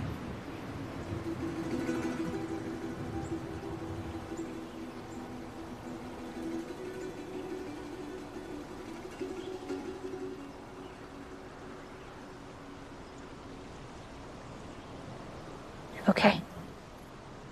E agora vamos conversar. E aí, Joe estava certo, Joe estava errado. É o grande Capitu traiu o Bentinho. Pois é, né? Eu, eu tava vendo comentários ali de, de pessoas que falam, ah, sou mãe e faria a mesma coisa e tal. Eu acho que esse é um ponto importante, assim, pra, pra ser levantado, que realmente é, varia muito da experiência de cada um, assim, Uhum. né? Pra decidir o que acha da, da atitude do Joe. Mas uma coisa que eu acho que é importante também dizer é, eu acho que eu, eu sou mais da, do viés de que deviam ter deixado a Ellie decidir o que, o que Uhum. fazer e que talvez o, o melhor destino mesmo seria ter tentado fazer essa vacina mesmo e tentar salvar o mundo. Mas eu não acho que o Joe tá errado no que ele fez enquanto personagem, né? É Sim. tipo, eu acho que se o Joe des- desistisse da Ellie naquele momento seria muito Não faria incongruente, sentido né? pra quem o Joe é e a jornada É. que a gente viu até agora, né? Sim. Só que assim, é, é aquilo também. Eu, eu fico pensando assim, eu chego nessa conclusão pensando o seguinte, pô, ok, a gente viveu essa jornada com o Joe e a Ellie, certo? A gente tá muito apegado a esses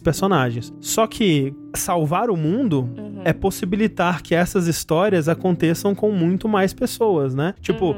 quando o Joe sai matando os milhões de vagalumes por aí, a gente não sabe que o vagalume 3 que ele matou ali, se ele não tem uma relação exatamente parecida ou até Uhum. mais intensa com alguém que vai passar por aquele luto da forma que a Ellie ou o Joe passaria se um deles tivesse morrido. Uhum. A gente não sabe dessas pessoas, né? E eu acho que esse é um, é um trabalho que o, o jogo tenta fazer de mostrar que mesmo o capanga tem uma mãe, o mesmo capanga vai chorar na hora de morrer e pedir clemência, misericórdia. Uhum. Porque todo mundo tem essa história que a gente não tá vendo, né? É, todo mundo tem as pessoas que ama, todo mundo tem as pessoas que vão sentir falta, todo mundo vai sofrer e, e perder alguém. E é muito fácil a gente ficar no, no- na miopia de tipo, não, o Joe e a Ellie são as únicas pessoas que importam. É, exato. Sendo Quando- que em outras histórias, em qualquer outra perspectiva, praticamente, que você fosse. Vamos supor, você vai fazer o jogo de qualquer outro personagem de The Last of Us que Uhum. não seja Joe e Sim. Ellie. Então, sei lá, ah, a pessoa que mora ali em Jackson, sei lá, o Bill. Uhum, Sabe, qualquer uhum. pessoa. Sim. Essa pessoa ouve a história de alguém. Nossa, tinha uma vacina sendo pesquisada, mas um cara foi lá e matou todo mundo. Uhum. Porque ele não É. queria que a menina, que Exato. ia ser a, a fonte, né, da imunidade e tudo mais, ela ia ter que morrer pra sacrificar, ia ter que sacrificar ela, e ele foi lá e matou todo mundo Sim. pra ela não morrer. Muito provavelmente, isso seria a história de, meu Deus, essa pessoa destruiu o mundo. É. Sabe? Quantas histórias a gente não tem? Sei lá, eu fico pensando no, no Rei do Crime, no Aranha Verso. Que ele tá meio que querendo destruir tudo, o Uhum. multiverso, não sei o que, só pra achar uma A versão esposa. da esposa dele que ele perdeu. Exato. Tipo, é exato. isso. Numa história em que ele fosse o protagonista, talvez a gente pensasse, nossa, que lindo, ele tá É. destruindo o mundo pela esposa, uau. É. Mas como a gente não vê a história dele, a gente pensa, meu Deus, que doido. Que doido, é.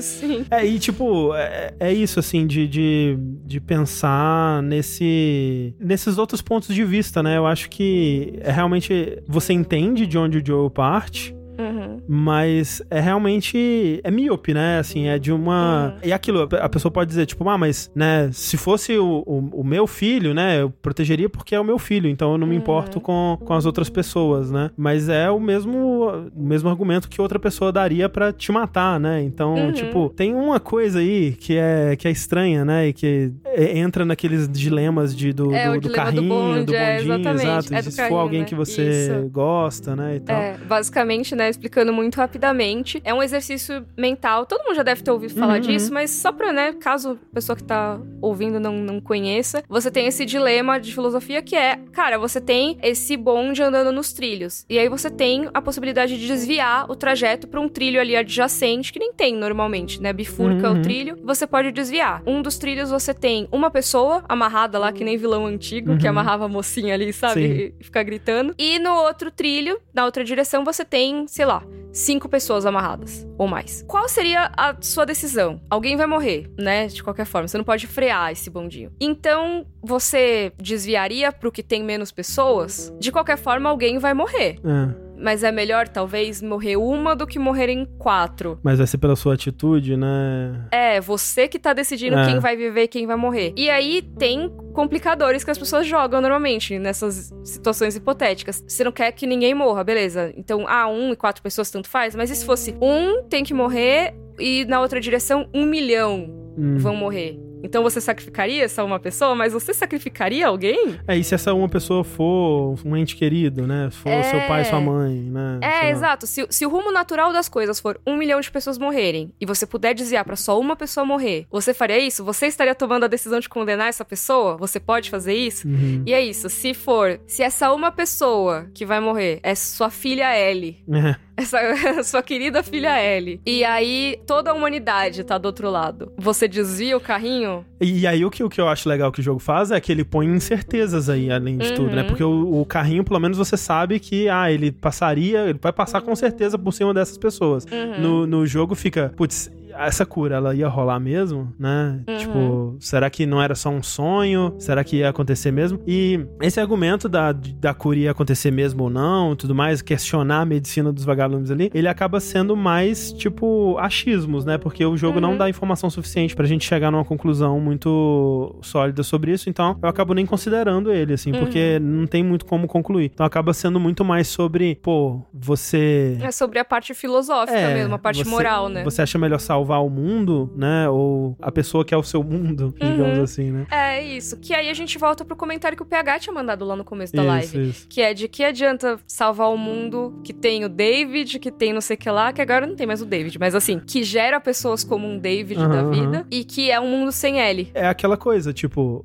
a gente não conhece o mundo inteiro, né? A gente tá Uhum. preso numa perspectiva muito fixa e, tipo, tem um bilhão de L's, né? Um bilhão talvez não, porque sobrou muito pouca gente, mas tem Uhum. muitas outras L's e muitos outros Joes, né? Das mais diversas formas, né? E, e relações diferentes Sim. entre si pelo mundo, que também, né, estão lutando pra sobreviver e que também se amam e que seriam muito beneficiados por uma cura, né? Uhum. É, e que por conta da gente estar preso na perspectiva, a gente acaba tomando esse lado, mas eu acho interessante pensar nessas, nessas discussões, assim. Uhum. Sim. Você, Mika, você acha. Como é que você acaba ficando nessa. Nossa, história é toda. muito difícil, né? Porque eu acho a atitude do Joe terrível, assustadora, Uhum, assim, uhum. péssima, Sim, porém completamente justificável. Assim, concordo.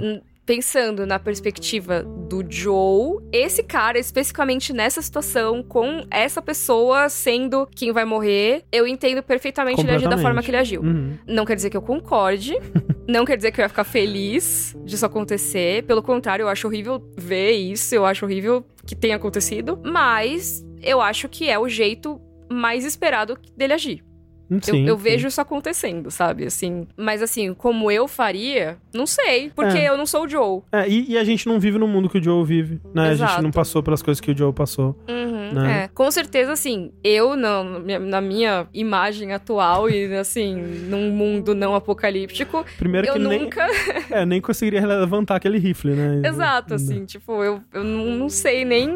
Imagina, eu não consigo matar uma barata. Quanto mais sair por um aí. exército de É, um. Exército. Eu não conseguiria chegar nem no hospital, né? Não. Quanto mais chegar lá e fazer alguma coisa. Mas, assim, piadas à parte é isso. Eu acho que a gente, se eu fosse o Joe, eu não seria eu, não teria meu sistema moral. Então, acho que É, não, é.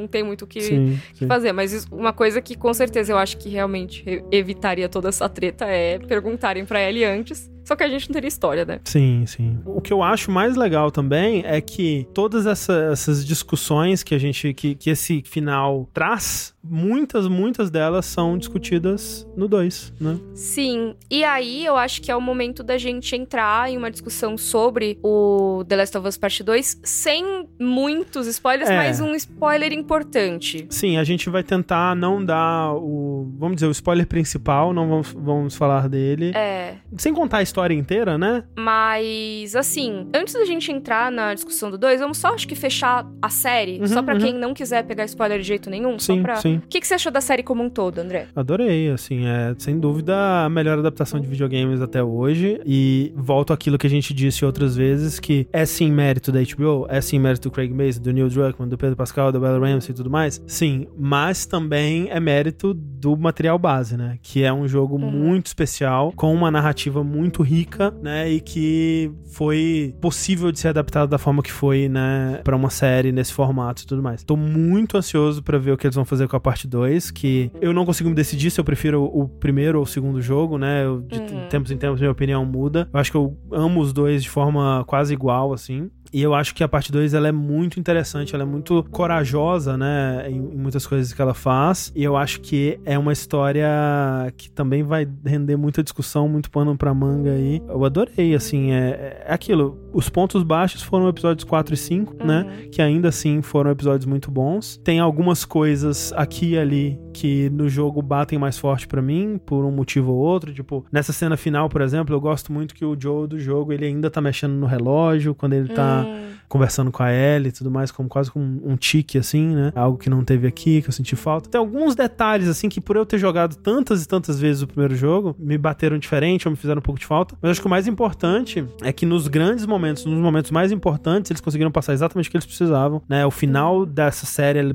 pra mim, bate quase tão forte quanto o final do jogo. Sinceramente, se você me perguntasse se isso... Se eu achava que isso era possível de acontecer há um, dois anos atrás, eu ia achar que não, viu? E você, Nossa, Mika? é, eu também, eu acho que. eu Não sei se é a melhor, mas acho que é, assim, a melhor De adaptação, adaptação, de é. videogame, assim. O que mais que você consegue pensar? É a série de Castlevania. que- Cyberpunk. É, o anime eu não vi ainda, você É. acredita? Eu preciso assistir. Tô com ele na lista há um tempão, Hum. não terminei de ver ainda. Mas, assim, eu acho que é uma, uma ótima adaptação, assim. Se tem melhores, não Uhum, sei. uhum. Mas se não é a melhor recente, pelo menos é uma das melhores. Das melhores, assim, sabe? De grandes e, e, tipo, que é, chegaram a um público grande, pelo menos. Eu curti muito o trabalho que foi feito. Eu acho que eles conseguiram manter toda a essência do jogo ali. E o que a adaptação tem que ser, na minha opinião, é isso. É uma transcrição, assim, né? Uma, você vai pegar de uma mídia e vai trazer pra outra. Você vai perder, com certeza, algumas coisas, porque não é possível. Se fosse igual, era a mesma mídia. Não é, né? Uhum, uhum. Então, de um livro pra uma série, você vai mudar. De um livro pra um filme, você vai mudar. Uma série pra um filme, você vai mudar. Mesmo sendo mídias parecidas. E de um jogo pra uma, uma série de TV, pra mídia audiovisual, é uma coisa que sempre foi um desafio e eu acho que eles conseguiram de uma forma muito boa. Eu concordo com você, André, que isso se deve muito ao material de base. Eles tinham muito Uhum. com o que trabalhar ali. Ajudou muito, não só o, um dos criadores do jogo, né? Tá envolvido. Envolvido mesmo, né? Porque até. É, não é só que ele tava botando nome É, lá. exato, que é o que a gente costuma ver em muitos casos, né? Uhum. Então ele não só estava envolvido, né, é, mas estava ativamente envolvido é, durante todo o processo como showrunner, não só produção executiva e tal. E também que a outra pessoa responsável pelo desenvolvimento principal da série, que era o co-showrunner ali junto com o Neil Druckmann, o Craig Mazin, além de ser uma pessoa que tem um trabalho já muito Uhum, louvável em Hollywood, é uma pessoa que dá pra ver que é muito fã dessa história É, sim.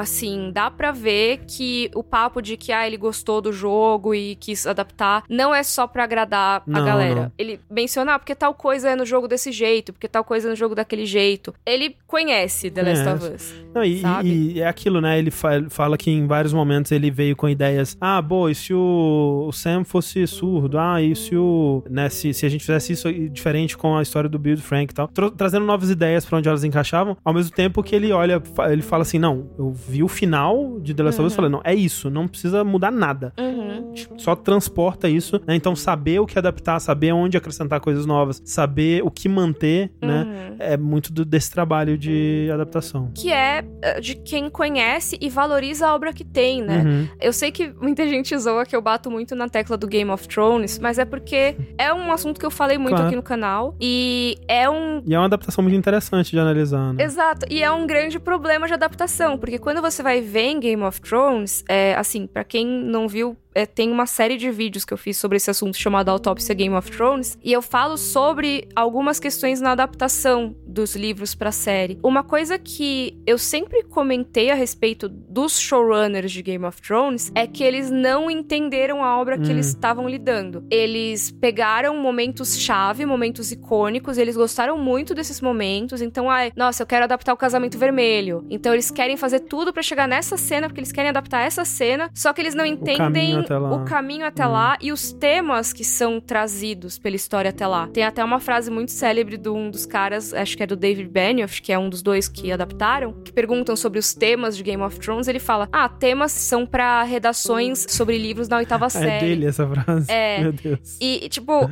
então assim, pra você discutir temas de livros de literatura, então ele fala como se séries não pudessem ter temas, Entendo. entendeu? Uhum. Tipo, ah, então essa série é sobre família, essa série é sobre poder, essa série é sobre conflito. Não, é, ele não entendeu os temas, Sei. sabe? Então você tinha muitas contradições na hora de adaptar. Tinha coisas que o- os livros criticavam e ele endossava, e tinha Uhum. coisas que eles traziam que não tinham nada a ver com a mensagem do livro. Personagens que tinham arcos temáticos totalmente caóticos porque eles não pararam pra Uhum, planejar uhum. isso. E quando acabou o material original, eles não conseguiram partir dali porque eles Sim. nunca se preocuparam com isso. E quando você vê uma pessoa que pegou o material original, como é o caso do Craig Mazin, não só gostou, como entendeu, Uhum. assim, profundamente esse material original, é, é muito mais fácil pra essa pessoa fazer o que você disse, que é decidir o que fica e decidir o que mudar Uhum. sabe? O que que a gente tira, o que que a gente expande pra essa nova mídia. Então eu acho que foi uma coisa que, lógico, o Neil Druckmann teve um papel essencial, ótimo, né? Foi muito bom ter ele ali, mas eu acho que o Craig Mazin foi, assim, essencial. Não, é, sem ele, tá, assim, é porque antes dele, né, já tinham papos de transformar num filme, né, Uhum. em, em outras, é, outras ideias, né, de como adaptar The Last of Us, mas foi ele que abriu a- as portas pra isso ser feito na HBO, Uhum. com, né, todo o cacife que ele leva consigo, assim. Uhum. Então, realmente, se não fosse ele, é, isso não teria acontecido da forma como aconteceu. Isso. Talvez a gente teria um filme tipo do Uncharted, sabe, que é, É, que é, meio... que é da mesma empresa É. que fez The Last of Us. que é um jogo também com narrativa muito, né, não tão rica, mas muito interessante. Rende um filme muito legal, um filme de ação muito legal da partir daquele Uhum. material, mas veio, caiu na mão de pessoas que talvez não entendiam muito bem, ou talvez tinham outras ideias de como adaptar aquilo. Uhum. E não, não foi tão bem assim, É. né? Eu não cheguei a ver o filme do Uncharted ainda, Uhum. mas dizem que é meio qualquer coisa, assim. É uma sessão da tarde meio genérico, né? Uhum. É, então. E eu acho que The Last of Us não é isso. Eu sei que tem muita gente que, que não achou tudo isso, a adaptação. Hum. Tem gente que fala, ai, faltou, não sei o quê. Mas assim, eu confesso que eu não acho que faltou. Eu acho que do jeito que tá.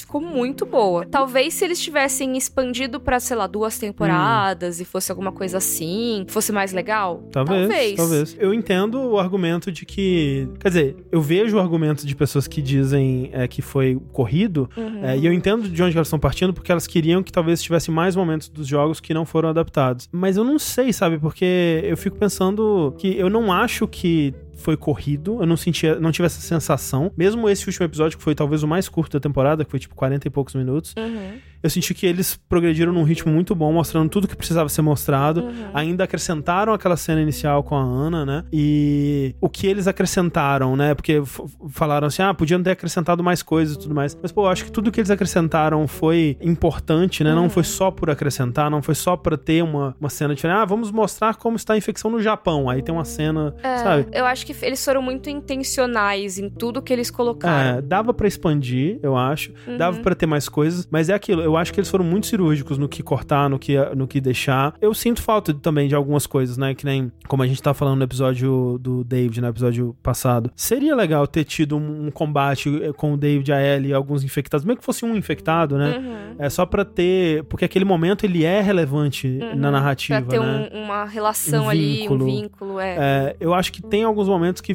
fizeram falta, sim. Uhum. É, não acho que é uma adaptação perfeita, obviamente. Mas, putz, os caras acertaram muito. É, eu acho que acertaram muito. E talvez até essa exigência que tá rolando, que eu acho que até é uma exigência um pouco, sabe, a barra tá muito É, acima, é. seja um indicativo do quão boa é essa adaptação. Porque para as pessoas estarem exigindo Sim, uma sim. coisinha assim, ai, queria mais infectados, ai, queria não sei o quê. Tipo, nossa, assim, quando a gente fala de adaptação de videogame, normalmente é. A barra é. dá pra assistir sem passar raiva? Eu vou perder o meu tempo. É, exato. Eu vou achar inútil esse É. negócio. E não, em The Last of Us eu acho que as pessoas estão meio que assim, nossa, que pena, eu queria. Eu acho legal, mas eu queria que fosse mais legal.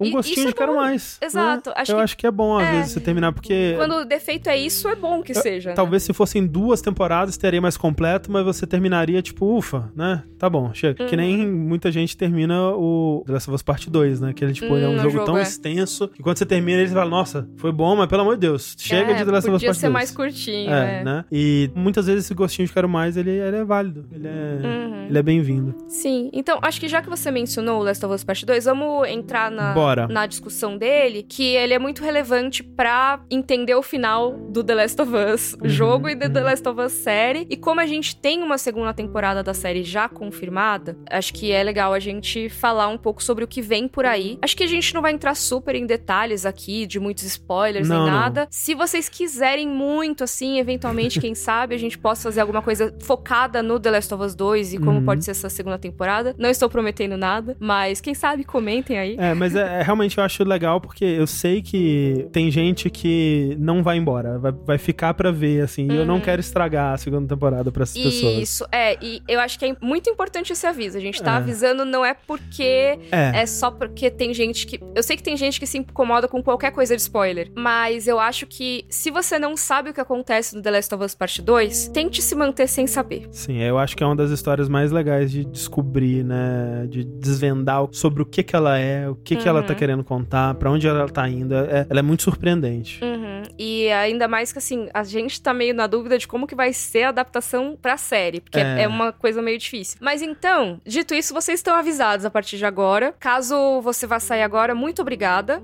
Obrigado. Né? Pessoal que tá ouvindo a gente na versão editada, muito obrigada, né? Todos os episódios já estão disponíveis no feed do Jogabilidade. E o pessoal que tá vendo ao vivo a gravação no YouTube, também muito obrigada. Antes de sair, peço que você deixe seu like, se você puder. E também muito obrigada a todo mundo que mandou superchat, a moderação e tudo mais. A partir de aqui, spoilers. Então, né? Uma Então. coisa que eu queria é, destacar. Eu não sei se você viu isso, mas é porque a Laura Bailey, ela faz, na parte 2, a filha do médico que foi morto ali, do- Uhum. a filha do cirurgião, né? Uhum, E ela é que desencadeia toda a história, né, da parte 2. uhum. A gente não vai falar o nome da personagem. A gente, não sei. A- Acho que é legal, porque. É, a Abby, né? É, ah, tá, beleza. Achei que você não ia falar. Ah, achei, achei que você, é, legal, é legal falar. Achei que eu falei na hora, assim, É. Ah, tá, desculpa. Eu, eu achei que você não tinha falado. Eu pensei, ah, ele não tá falando porque. Pra não dar spoiler. É, porque mas bom, algum spoiler aqui vai ter, né? Então, É, sim. Mas então, o lance é, é que eu achei muito engraçado é que a Laura Bailey, ela tweetou, ela mandou pro Neil Druckmann, na verdade, que ela não podia fazer isso público, né? Mas quando ela foi gravar a ponta dela, nessa cena do, do, do hospital, ela tirou uma selfie com o cadáver do médico, Meu assim. Deus. E, tipo, fazendo um, um sinal com a mão e falando, Tipo, Oi, papi. o papai, assim, meu papai. Caraca. Meu Eu Deus. achei muito bom essa foto do Neil Druckmann tweetou depois. É, é que nem aqueles. Aquelas pessoas que ficam revoltadas com a galera fazendo TikTok dançando na frente da mãe no hospital, assim, sabe? Coisa desse tipo, que terrível. Mas assim, o- o- uma coisa que eu fico pensando sobre a adaptação da parte 2 é a estrutura, né? Porque o, o The Last of Us 2, ele é tipo o dobro de duração, de tamanho, de, de ambição do primeiro, Uhum. né? Sim. Se o primeiro você termina ele com umas 15 horas, o 2 é com umas 30, 30 e poucas horas, né? Uhum, E ele é meio que dividido em duas partes, né? uhum. E eu fico pensando se. Eu acho que seria o mais correto, já que 10, 9, 10 episódios foi, foram suficientes pra adaptar o equivalente a 15 horas de jogo, Uhum. que eles façam em duas temporadas. E eu acho que tinha uma discussão disso. É. É, eu não lembro agora se foi uma coisa real oficial que falaram de bastidores ou se eu tô confundindo, mas parece que tinha um papo de que se fossem. é, seria a parte 2, o ideal seria fazer em duas temporadas. Uhum. Mas eu não lembro agora se os showrunners falaram isso oficialmente Eu ou não- se eu tô viajando. Eu não acompanhei tão de perto, então talvez tenham falado, talvez o chat possa confirmar pra gente. Ó, Franciane Alves disse que confirmaram mais duas temporadas. Mas não sobre essa estrutura, né? Mas, É. mas faz sentido, se eles confirmaram mais duas, Aham. talvez seja justamente pra adaptar a parte 2 a em duas 2 temporadas. inteira. Porque eu fico pensando, tipo. Não cabe a história em só um. É, então seria bem corrido. Eu fico pensando terminar a segunda temporada com aquela cena no teatro, né? No, no- no Uhum. cinema, que a Abby chega lá, né? Uhum. É, eu acho que sim. Mas eu fico pensando, uma coisa que, assim, que não. sem um contexto específico, né? Que a gente falou que ia ter spoilers, mas não os baita spoilers. Uhum, então, os uhum. baita spoilers a gente tá evitando. Mas uma coisa que eu acho que é um spoiler importante, que eu acho que é importante dizer, é que você joga com duas personagens no The Last of Us Parte 2. Então você meio que vê a mesma história com duas perspectivas. São três dias em Seattle, né? E você vê Uhum. os três dias da perspectiva da Ellie e da perspectiva da Abby, né? Isso, cada uma protagoniza uma parte. Então Isso. você vai jogar de uma forma diferente, mas a história geral, né? Tipo, a história que tá acontecendo ali é uma história das duas, cada uma de um lado, e elas vivenciam momentos, tipo, os momentos de uma forma bem diferente. Uhum. Né? Então elas estão, enquanto uma tá num lugar, outra tá em outro, às vezes elas vão,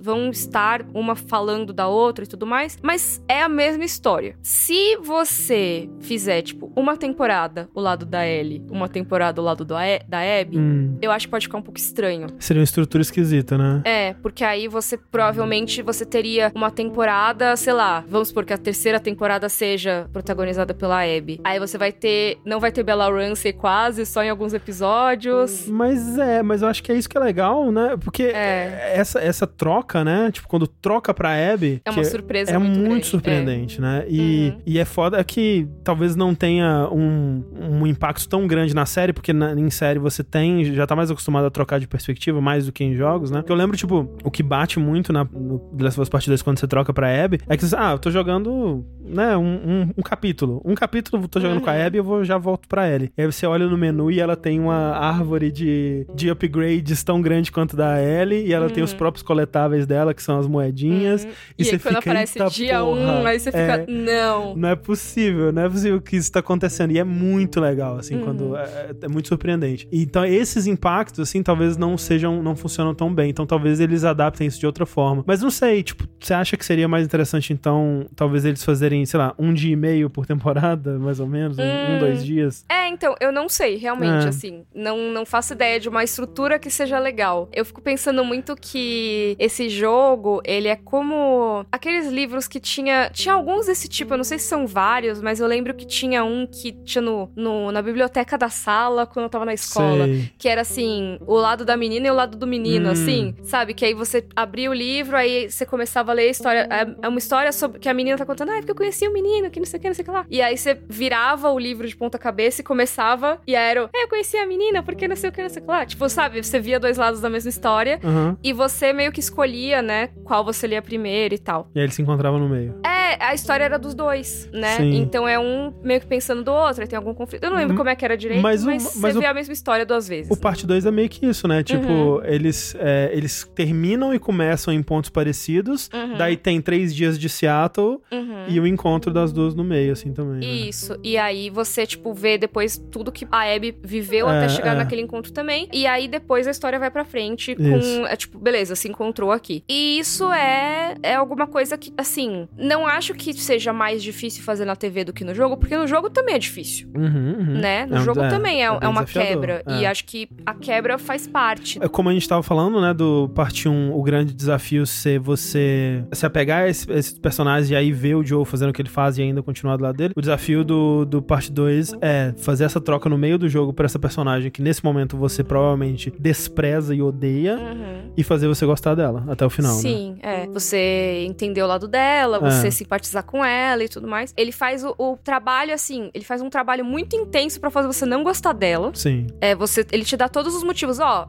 é, ela é isso, ela é aquilo, não sei o que, não sei o que lá. Você não deve gostar dela por causa de E eles vão fundo, né? Eles não, Vão. eles não se poupam, né? Eles É. não, não se dão nenhuma vantagem nesse daí. Exato. Parece até que é um exercício É, é um mesmo. É, que exercício, nem você vamos ver. falou, no primeiro jogo é isso, o exercício agora é um desafio ainda maior. Vamos ver o quão longe a gente consegue chegar no seu ódio pra essa personagem pra gente te pegar de volta, pra gente te É. trazer depois. E, e pra gente te convencer a gostar dela. É, no é. final você vai estar amando ela. Tanto que pra sabe? muita gente não funciona, de tão longe que eles vão nesse começo. Uhum. E, e tem gente que larga o jogo, né? É, sim. E tudo mais, porque realmente é, é- dá uma raiva. Sim. sim. no momento, assim, eu lembro que eu fiquei com raiva. É, muita raiva, muita raiva. É, mas aí, acho que tem essa questão que a gente já bateu um pouco, mas aí é outra coisa que é, o 2 ele trabalha em cima desse final. É, É assim, é quase tudo que tem no 2 é por causa desse final, desse último direta. momento. Sim. Tipo, então assim, se a pessoa for ver a segunda temporada de The Last of Us, talvez ela precise meio que só ver o episódio 9. Talvez, é. Assim, ela, lógico que ela- é melhor ela ver tudo, mas assim, se ela vira o episódio 9, ela entende Já o tem, que é, tem no... é o- é o prólogo da segunda temporada. E eu Porque é tudo a partir de Salt Lake City, o que aconteceu lá. Como a Sim. gente comentou, uma personagem, ela é, ela é filha de um cara que foi morto pelo Joe no hospital. Então a gente vai ver a perspectiva dela também. É, e, e eu acho legal, assim, eu vi no podcast, depois eu vi repercutindo em outros lugares, que o Neil Druckmann fala um pouco sobre essa adaptação da segunda temporada, e aí ele fala assim, ah, a adaptação vai ser como a gente fez com a adaptação da primeira, né, do, do, do primeiro jogo. A gente vai olhar o que funciona, vamos olhar o que não funciona, e vamos manter ou descartar ou trocar ou adicionar na medida do que for necessário. E aí muita gente já foi tipo, ah, então é a oportunidade dele pra não fazerem aquela coisa que acontece lá e tal, que muita gente detestou e tal. E tipo, não, assim, pelo amor de Não, Deus, que isso é, o... o mais importante. É, é o evento que coloca a história em movimento. Tipo, se eles tirarem Uhum. esse evento, né? Eles podem fazer isso. Eu acho que eles eles não devem, até porque o Neil Druckmann parece ter muito orgulho da história do 2, apesar do, do backlash que gerou, de, Uhum. de pessoas que ameaçam a Laura Bailey até hoje por conta do Sim. papel dela. Que é a atriz que interpreta. Aqui ela tá como enfermeira nesse último Isso, episódio, isso. mas ela é a voice, né? Tipo, ela é a que faz a voz da Abby. Isso, e a e todo, voz e a captura. É, a né? captura de movimentos também. Só É. não o rosto e tal. Mas assim, eu acho que se alguém tem a esperança de que eles mudem isso, eu acho muito improvável, assim, É. muito pouco, porque é o mote da história, né? Seria como se tivessem mudado o final agora. Exato. Que, ah, beleza, vai fazer um final feliz pra eles, ou então vai fazer só um se sacrificando. Uhum. Assim, tá, ele podia fazer, mas é importante pra, Pra essa quê, história. né? Exato. é. É, descaracterizaria a história. Seria outra história. Uhum. É, É. muito importante isso que acontece. É, Uhum. então, eu acho que isso eles não devem mudar, mas eu fico curioso. E eu, eu vi um- alguém tweetou assim: é, que atriz vocês acham que seria é, uma boa escolha pra Abby? E alguém tweetou: alguém que não tenha presença nas redes sociais. Porque é, Isso. meio que isso, tipo, o que essa pessoa, né? Se a gente, se o que aconteceu com o jogo se repetir, né? Uhum. Essa pessoa, ela precisa ter um acompanhamento aí, porque não vai, Uhum. ser, não vai ser bom, não. É, e com um elenco de série é muito complicado, né? É. A própria notícia de quando anunciaram Bella Ramsey como Ellie já teve Nossa, um monte de sim. hate, Muito. sabe? O Pedro Pascal não teve tanto na época que eu me lembro. É, não me lembro também. É, mas deve ter tido, porque sempre tem. É,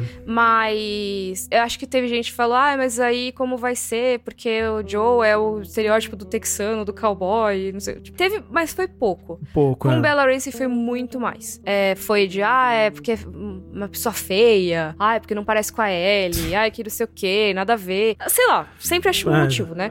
é, essas, essas são as características principais da Ellie, né? Ser E- bonita.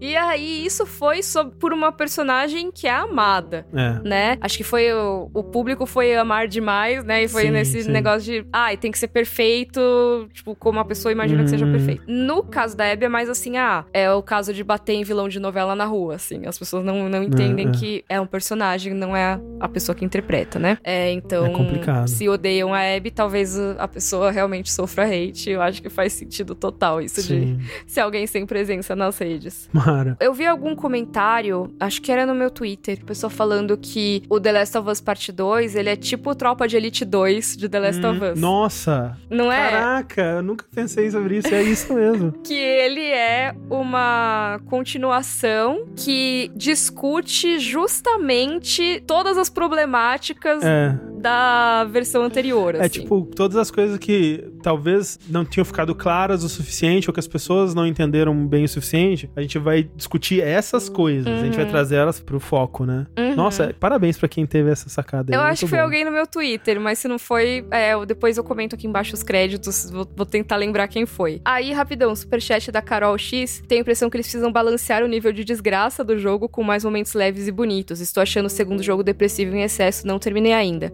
Sim, o segundo jogo ele é muito depressivo em vários momentos, principalmente no dia 3 de Seattle da Ellie. É, ele, nossa, ele é pesado. Eu viu? demorei pra conseguir passar ali. Eu, É, eu- ele é, ele é, é. doído mesmo. Mas Sim. assim, eu acho que no fim das contas, Faz parte fa- dele. faz parte. E por mais que eu tive que. Quando eu terminei o 2 pela primeira vez, eu fiquei muito mal. Muito, muito mal. Mas depois, digerindo a história, hoje eu Uhum. vejo ela. Porque tem muita gente que fala assim: ah, é uma história sobre vingança ser ruim, né? Ah, grande, Uhum. grande argumento você fez aí, parabéns. Na verdade, não. Acho que é uma história sobre redenção, uma história sobre esperança. É. É uma história que no final eu vejo muito mais esperança dela do que no final da do parte 1, por exemplo. Uhum, Mas é uma esperança que você meio que tem que esfor- esforçar um pouco pra encontrar. uhum. Porque ela não tá realmente muito na superfície, não. É, total. Mas então, voltando aqui no nosso Tropa de Elite Sim. 2 dos games. Sim. Eu vejo que assim, assim como no, no Tropa de Elite, a gente tem um comentário no 2 muito sobre como o próprio Capitão Nascimento tem que chegar e dizer, ó, o que a gente fazia é, não era muito legal, Uhum. né? Não é nem o que a gente fazia, mas ele dizendo, ó, a polícia tem que acabar, sabe o que ele fala? Sim. E todo mundo fica, nossa, como o Capitão Nascimento faz isso? Como o filme está desvirtuando o Aham. personagem e tudo mais. Um filme é um comentário sobre o primeiro de, ó, a gente queria dizer uma coisa e a gente disse essa coisa, tá lá a mensagem, Uhum. mas não ficou claro o suficiente. Então a gente ajudou a dar uma endossada no que a gente Sim, queria sim, criticar, sim. né? E eu acho que que no primeiro The Last of Us, eu não acho que tenha sido essa questão, não, é Não, que é. eles endossaram Sim. nada especificamente. E nem acho que as pessoas não necessariamente não entenderam, né? Sim, é, eu acho que as pessoas entenderam e tem discussões em cima, sim. mas eu acho que o 2 ele acaba sendo um comentário em relação ao que aconteceu no final, ao que o Joel fez, a como a Ellie reagiu e acho que esse comentário que o 2 é, ele encapsula todas as discussões de fãs que aconteceram ao longo desses anos. Exato. Tem gente que tem, assim, tem, tem falas no jogo que pra São. mim são assim, são, São coisas que foram discutidas Sim. Tipo, sei lá, ai, será que a Ellie acreditou? Será que a Ellie queria ter morrido no hospital? É. Será que ela teria aceito essa missão? Tudo isso a gente vai ver discutido no 2. Como que ela reagiria se ela soubesse o que aconteceu de fato lá, né? Uhum. Então, é. é- de fato, assim, é- é- eu, eu senti isso quando eu jogava, né? Muitas das, acho que todas, todas as perguntas que eu fiquei durante esses sete anos esperando estavam respondidas lá, assim. Eu Uhum. gostei muito disso. E não são respostas fáceis. Não são respostas fáceis, O né? que eu acho que é só deixa o 2 melhor, assim, né? Uhum, uhum. Tem um podcast de 12 horas, 8 horas de duração. horas. É verdade, é verdade. Que a gente fala sobre The Last of Us Parte 2. É, estar linkado aqui. Que é um, um Dash, né? Que é o podcast de jogabilidade que a Mika participou. Isso. É, tem eu, você, o Corraine, o, Rick, e a Vanessa. E a Vanessa, isso. Então a gente ficou aí um tempão falando sobre dois, assim, com todos os spoilers do mundo. Então, se vocês quiserem, deem uma olhada lá. Exato. Mas eu acho que é uma temporada muito difícil de ser feita. Assim, Uhum. ou duas temporadas, enfim. Mas é uma adaptação mais difícil Eu de ser feita mais, do que é. do um. Porque o um, ele é, ele é muito mais, assim... A história tá muito mais fechadinha e linear. Exato, ela é linear, né? Ela, tipo, ela segue em frente. Ela é quase um Uhum. road movie, né? É, assim. ela, ela Ela é. É, né? ela é linear e ela é nuclear, né? Então, Isso. assim, ela tem esse núcleo principal. De vez em quando ela vai abrir pra uma coisa ou outra. Então, tem a história do Bill e do Frank, que ela é tangencial, mas a gente tá lá com o Joe ainda, né? O Joe tá nessa história. Uhum. Mas quando a gente tem o 2, a gente tem vários núcleos. Assim, tem dois núcleos principais, mas esses núcleos interagem com outros núcleos. Então você tem o núcleo da Ellie, mas você tem outros personagens. E você tem o núcleo da Abby, mas aí ela tem uma outra comunidade inteira que ela vai ter que interagir. E é isso que eu tava pensando, tipo... O mundo é muito maior. Esse pessoal, né, o grupinho da, da Abby tava pensando, ah, quem que a Laura Bailey, por exemplo, poderia fazer na tem- segunda temporada? Ela podia ser um dos amigos da, da Abby, assim, né, um do, Sim. do- desse pessoal, O pessoal da da, WLF. WLF. é, alguma coisa assim. Tem, tem muita oportunidade pra incluir essas participações, assim, né? Uhum. É, eu acho que sim. E além disso, a gente tem no 2, assim, se esse final traz polêmicas de ai, a atitude do Joe, não sei o quê, o 2 é assim, uma polêmica dessa por episódio, basicamente, né? De atitudes morais dos personagens, a gente ficar discutindo. Então, é, eu espero hum, pessoas se degladiando na internet. Talvez eu não esteja muito animada pra esse momento. pra esse aspecto, eu tô meio com preguiça já em, de antemão, assim. É, Ó, o Felipe disse, a história do 2 é bem mais nuclear, todo mundo saiu derretido. é tipo isso. Todo mundo teve um meltdown. Exato. Sim. Não, total. Mas assim, eu acho que pra gente não entrar em mais detalhes do 2, acho que é isso que a gente pode discutir, né? Uhum, uhum. É, tem alguma coisa que você queria acrescentar, André? Você acha? Eu acho que não. Eu acho que só agradecer você, Mika, por essa Oh, temporada aqui também. de Podcast of Us, ter aceitado essa ideia muito louca. Ah, sim, eu, eu- eu queria te agradecer também. Nossa, eu tô muito feliz de ter conseguido fazer esse projeto. Eu acho que foi muito legal. Queria agradecer a todo mundo que assistiu a gente, né? Assim, seus maravilhosos. Tem- imagina, tem uma galera até meia-noite aqui com a gente na, na gravação. Uhum. E tem uma galera que deve estar ouvindo a gente lavando louça, deve estar ouvindo a gente o quê? Arrumando a casa, não, no ônibus. É muito legal estar com vocês, assim. Max disse: a casa que a Ana morre é importante pra parte 2. O pessoal tá achando que aquele lugar é a fazenda. É a Fazenda. Eu acho que eu vi um comentário falando que pode ser a Fazenda. Eu não sei. Eu não sei, acho que não, hein? É. Eu acho que não. Talvez aqui tinha uma floresta também em volta. É, assim, pode até ser, mas só é uma coincidência, talvez, porque. É, enfim. É. Não sei não. Desculpa, eu tava puxando mais discussão, desculpa. Aham. Mas é, eu acho que foi muito legal essa experiência como um todo, assim. Uhum, uhum. E eu acho que foi muito legal poder conversar sobre a série, conversar sobre as impressões que a gente teve, sem muitas restrições, sabe? Então, sim, sim. sem. Lógico, assim, né? A gente tenta não fazer muito longo, né? Mas a gente fala muito. Ah, pô, por último episódio vale, vale. É, pro último episódio, assim. E a gente começou um pouco mais tarde esse também. Mas Ah, não tão mais tarde assim. Não, tá tudo bem. Tá batendo três horas agora, tá tudo certo. Socorro, meu Deus. É, então, vamos encerrar. Mas é isso. Muito obrigada a todo mundo. Obrigada a você, André. Obrigado, Mika. Obrigada aos ouvintes da versão gravada, aos ouvintes aqui da versão em vídeo. Lembrando que se você não viu ou ouviu os outros episódios, tem todos aqui na descrição do YouTube, no canal Mikan. Você vai encontrar os nove episódios da nossa discussão e também no feed do Jogabilidade. A gente tem lá, é só procurar Podcast of Us, né, André? Podcast of Us ou jogabilidade no seu aplicativo favorito, você encontra a gente lá. Isso. E se você não conhece nosso trabalho, vai conhecer, vai conhecer a jogabilidade, tem muito conteúdo sobre games e sobre cultura pop no geral. Tem live, né, toda hora na Twitch. Na Twitch, sim. Tudo arroba jogabilidade ou barra jogabilidade, você vai encontrar a gente. Isso. E se você não me conhece, eu tenho vários vídeos sobre cultura pop também. Eu falo muito de séries e filmes no canal Mikan no YouTube. Então, se você não conhece, tá ouvindo a versão editada, vai lá conhecer meu canal, youtube.com/mikan. Nas redes sociais também eu sou ou Mikan com três N's no final ou underline Mikan sempre. E se você já tá aqui na transmissão do YouTube, se inscreve aí no canal, tem bastante conteúdo. Se você gosta de séries, tem muita coisa sobre séries, tem muita coisa sobre filmes, dá pra você acompanhar. Sempre eu trago novidades das séries, nem sempre eu faço cobertura semanal, esse foi um projeto especial, mas tem bastante coisa e talvez eu faça vídeo depois consolidado assim sobre The Last of Us, de uma forma geral. Tem alguns guias que eu fiz também sobre a série e tem sobre várias outras também. Muito obrigada a todo mundo. Obrigada à moderação, Rod e a Clarice que estavam aí, Obrigado, guerreiros gente. na moderação. Obrigada Ebac que patrocinou esse Pô, último episódio. Lembra do nosso cupom aqui, ó, 200 reais. É verdade. Não esquece, ó. Aqui. Isso. Isso, Leste 200, né?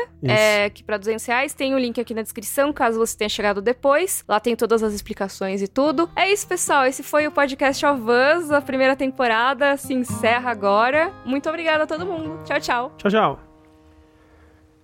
If I ever were to lose you, I'd surely lose myself. Everything I found, dear, I've not found by myself. Try, and sometimes you'll succeed to make this man of me. All my stolen, missing parts. I've no need for anymore. And I believe, and I believe, cause I can see our future days, days of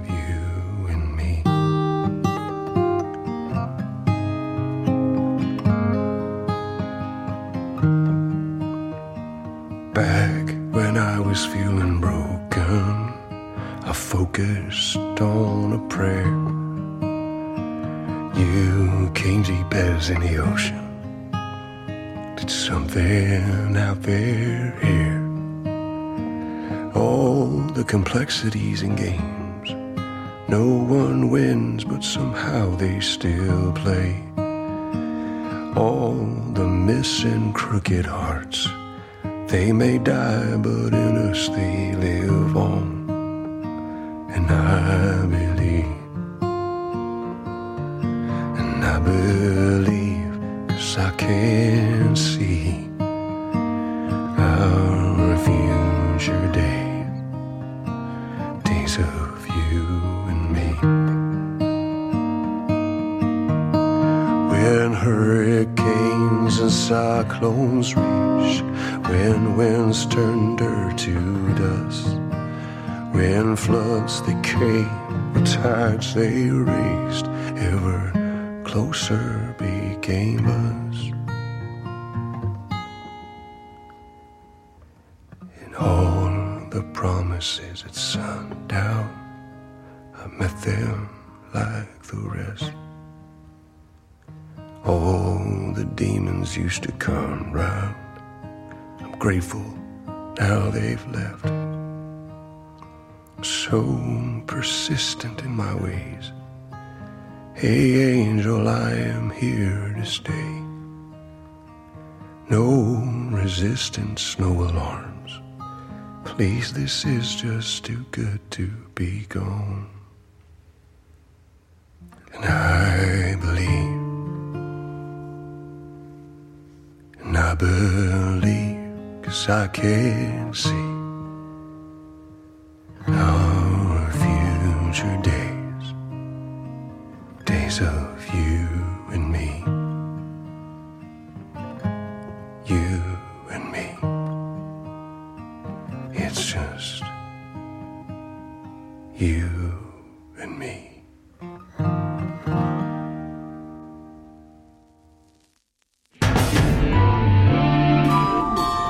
Esse podcast foi editado por Yoshi Ohashi.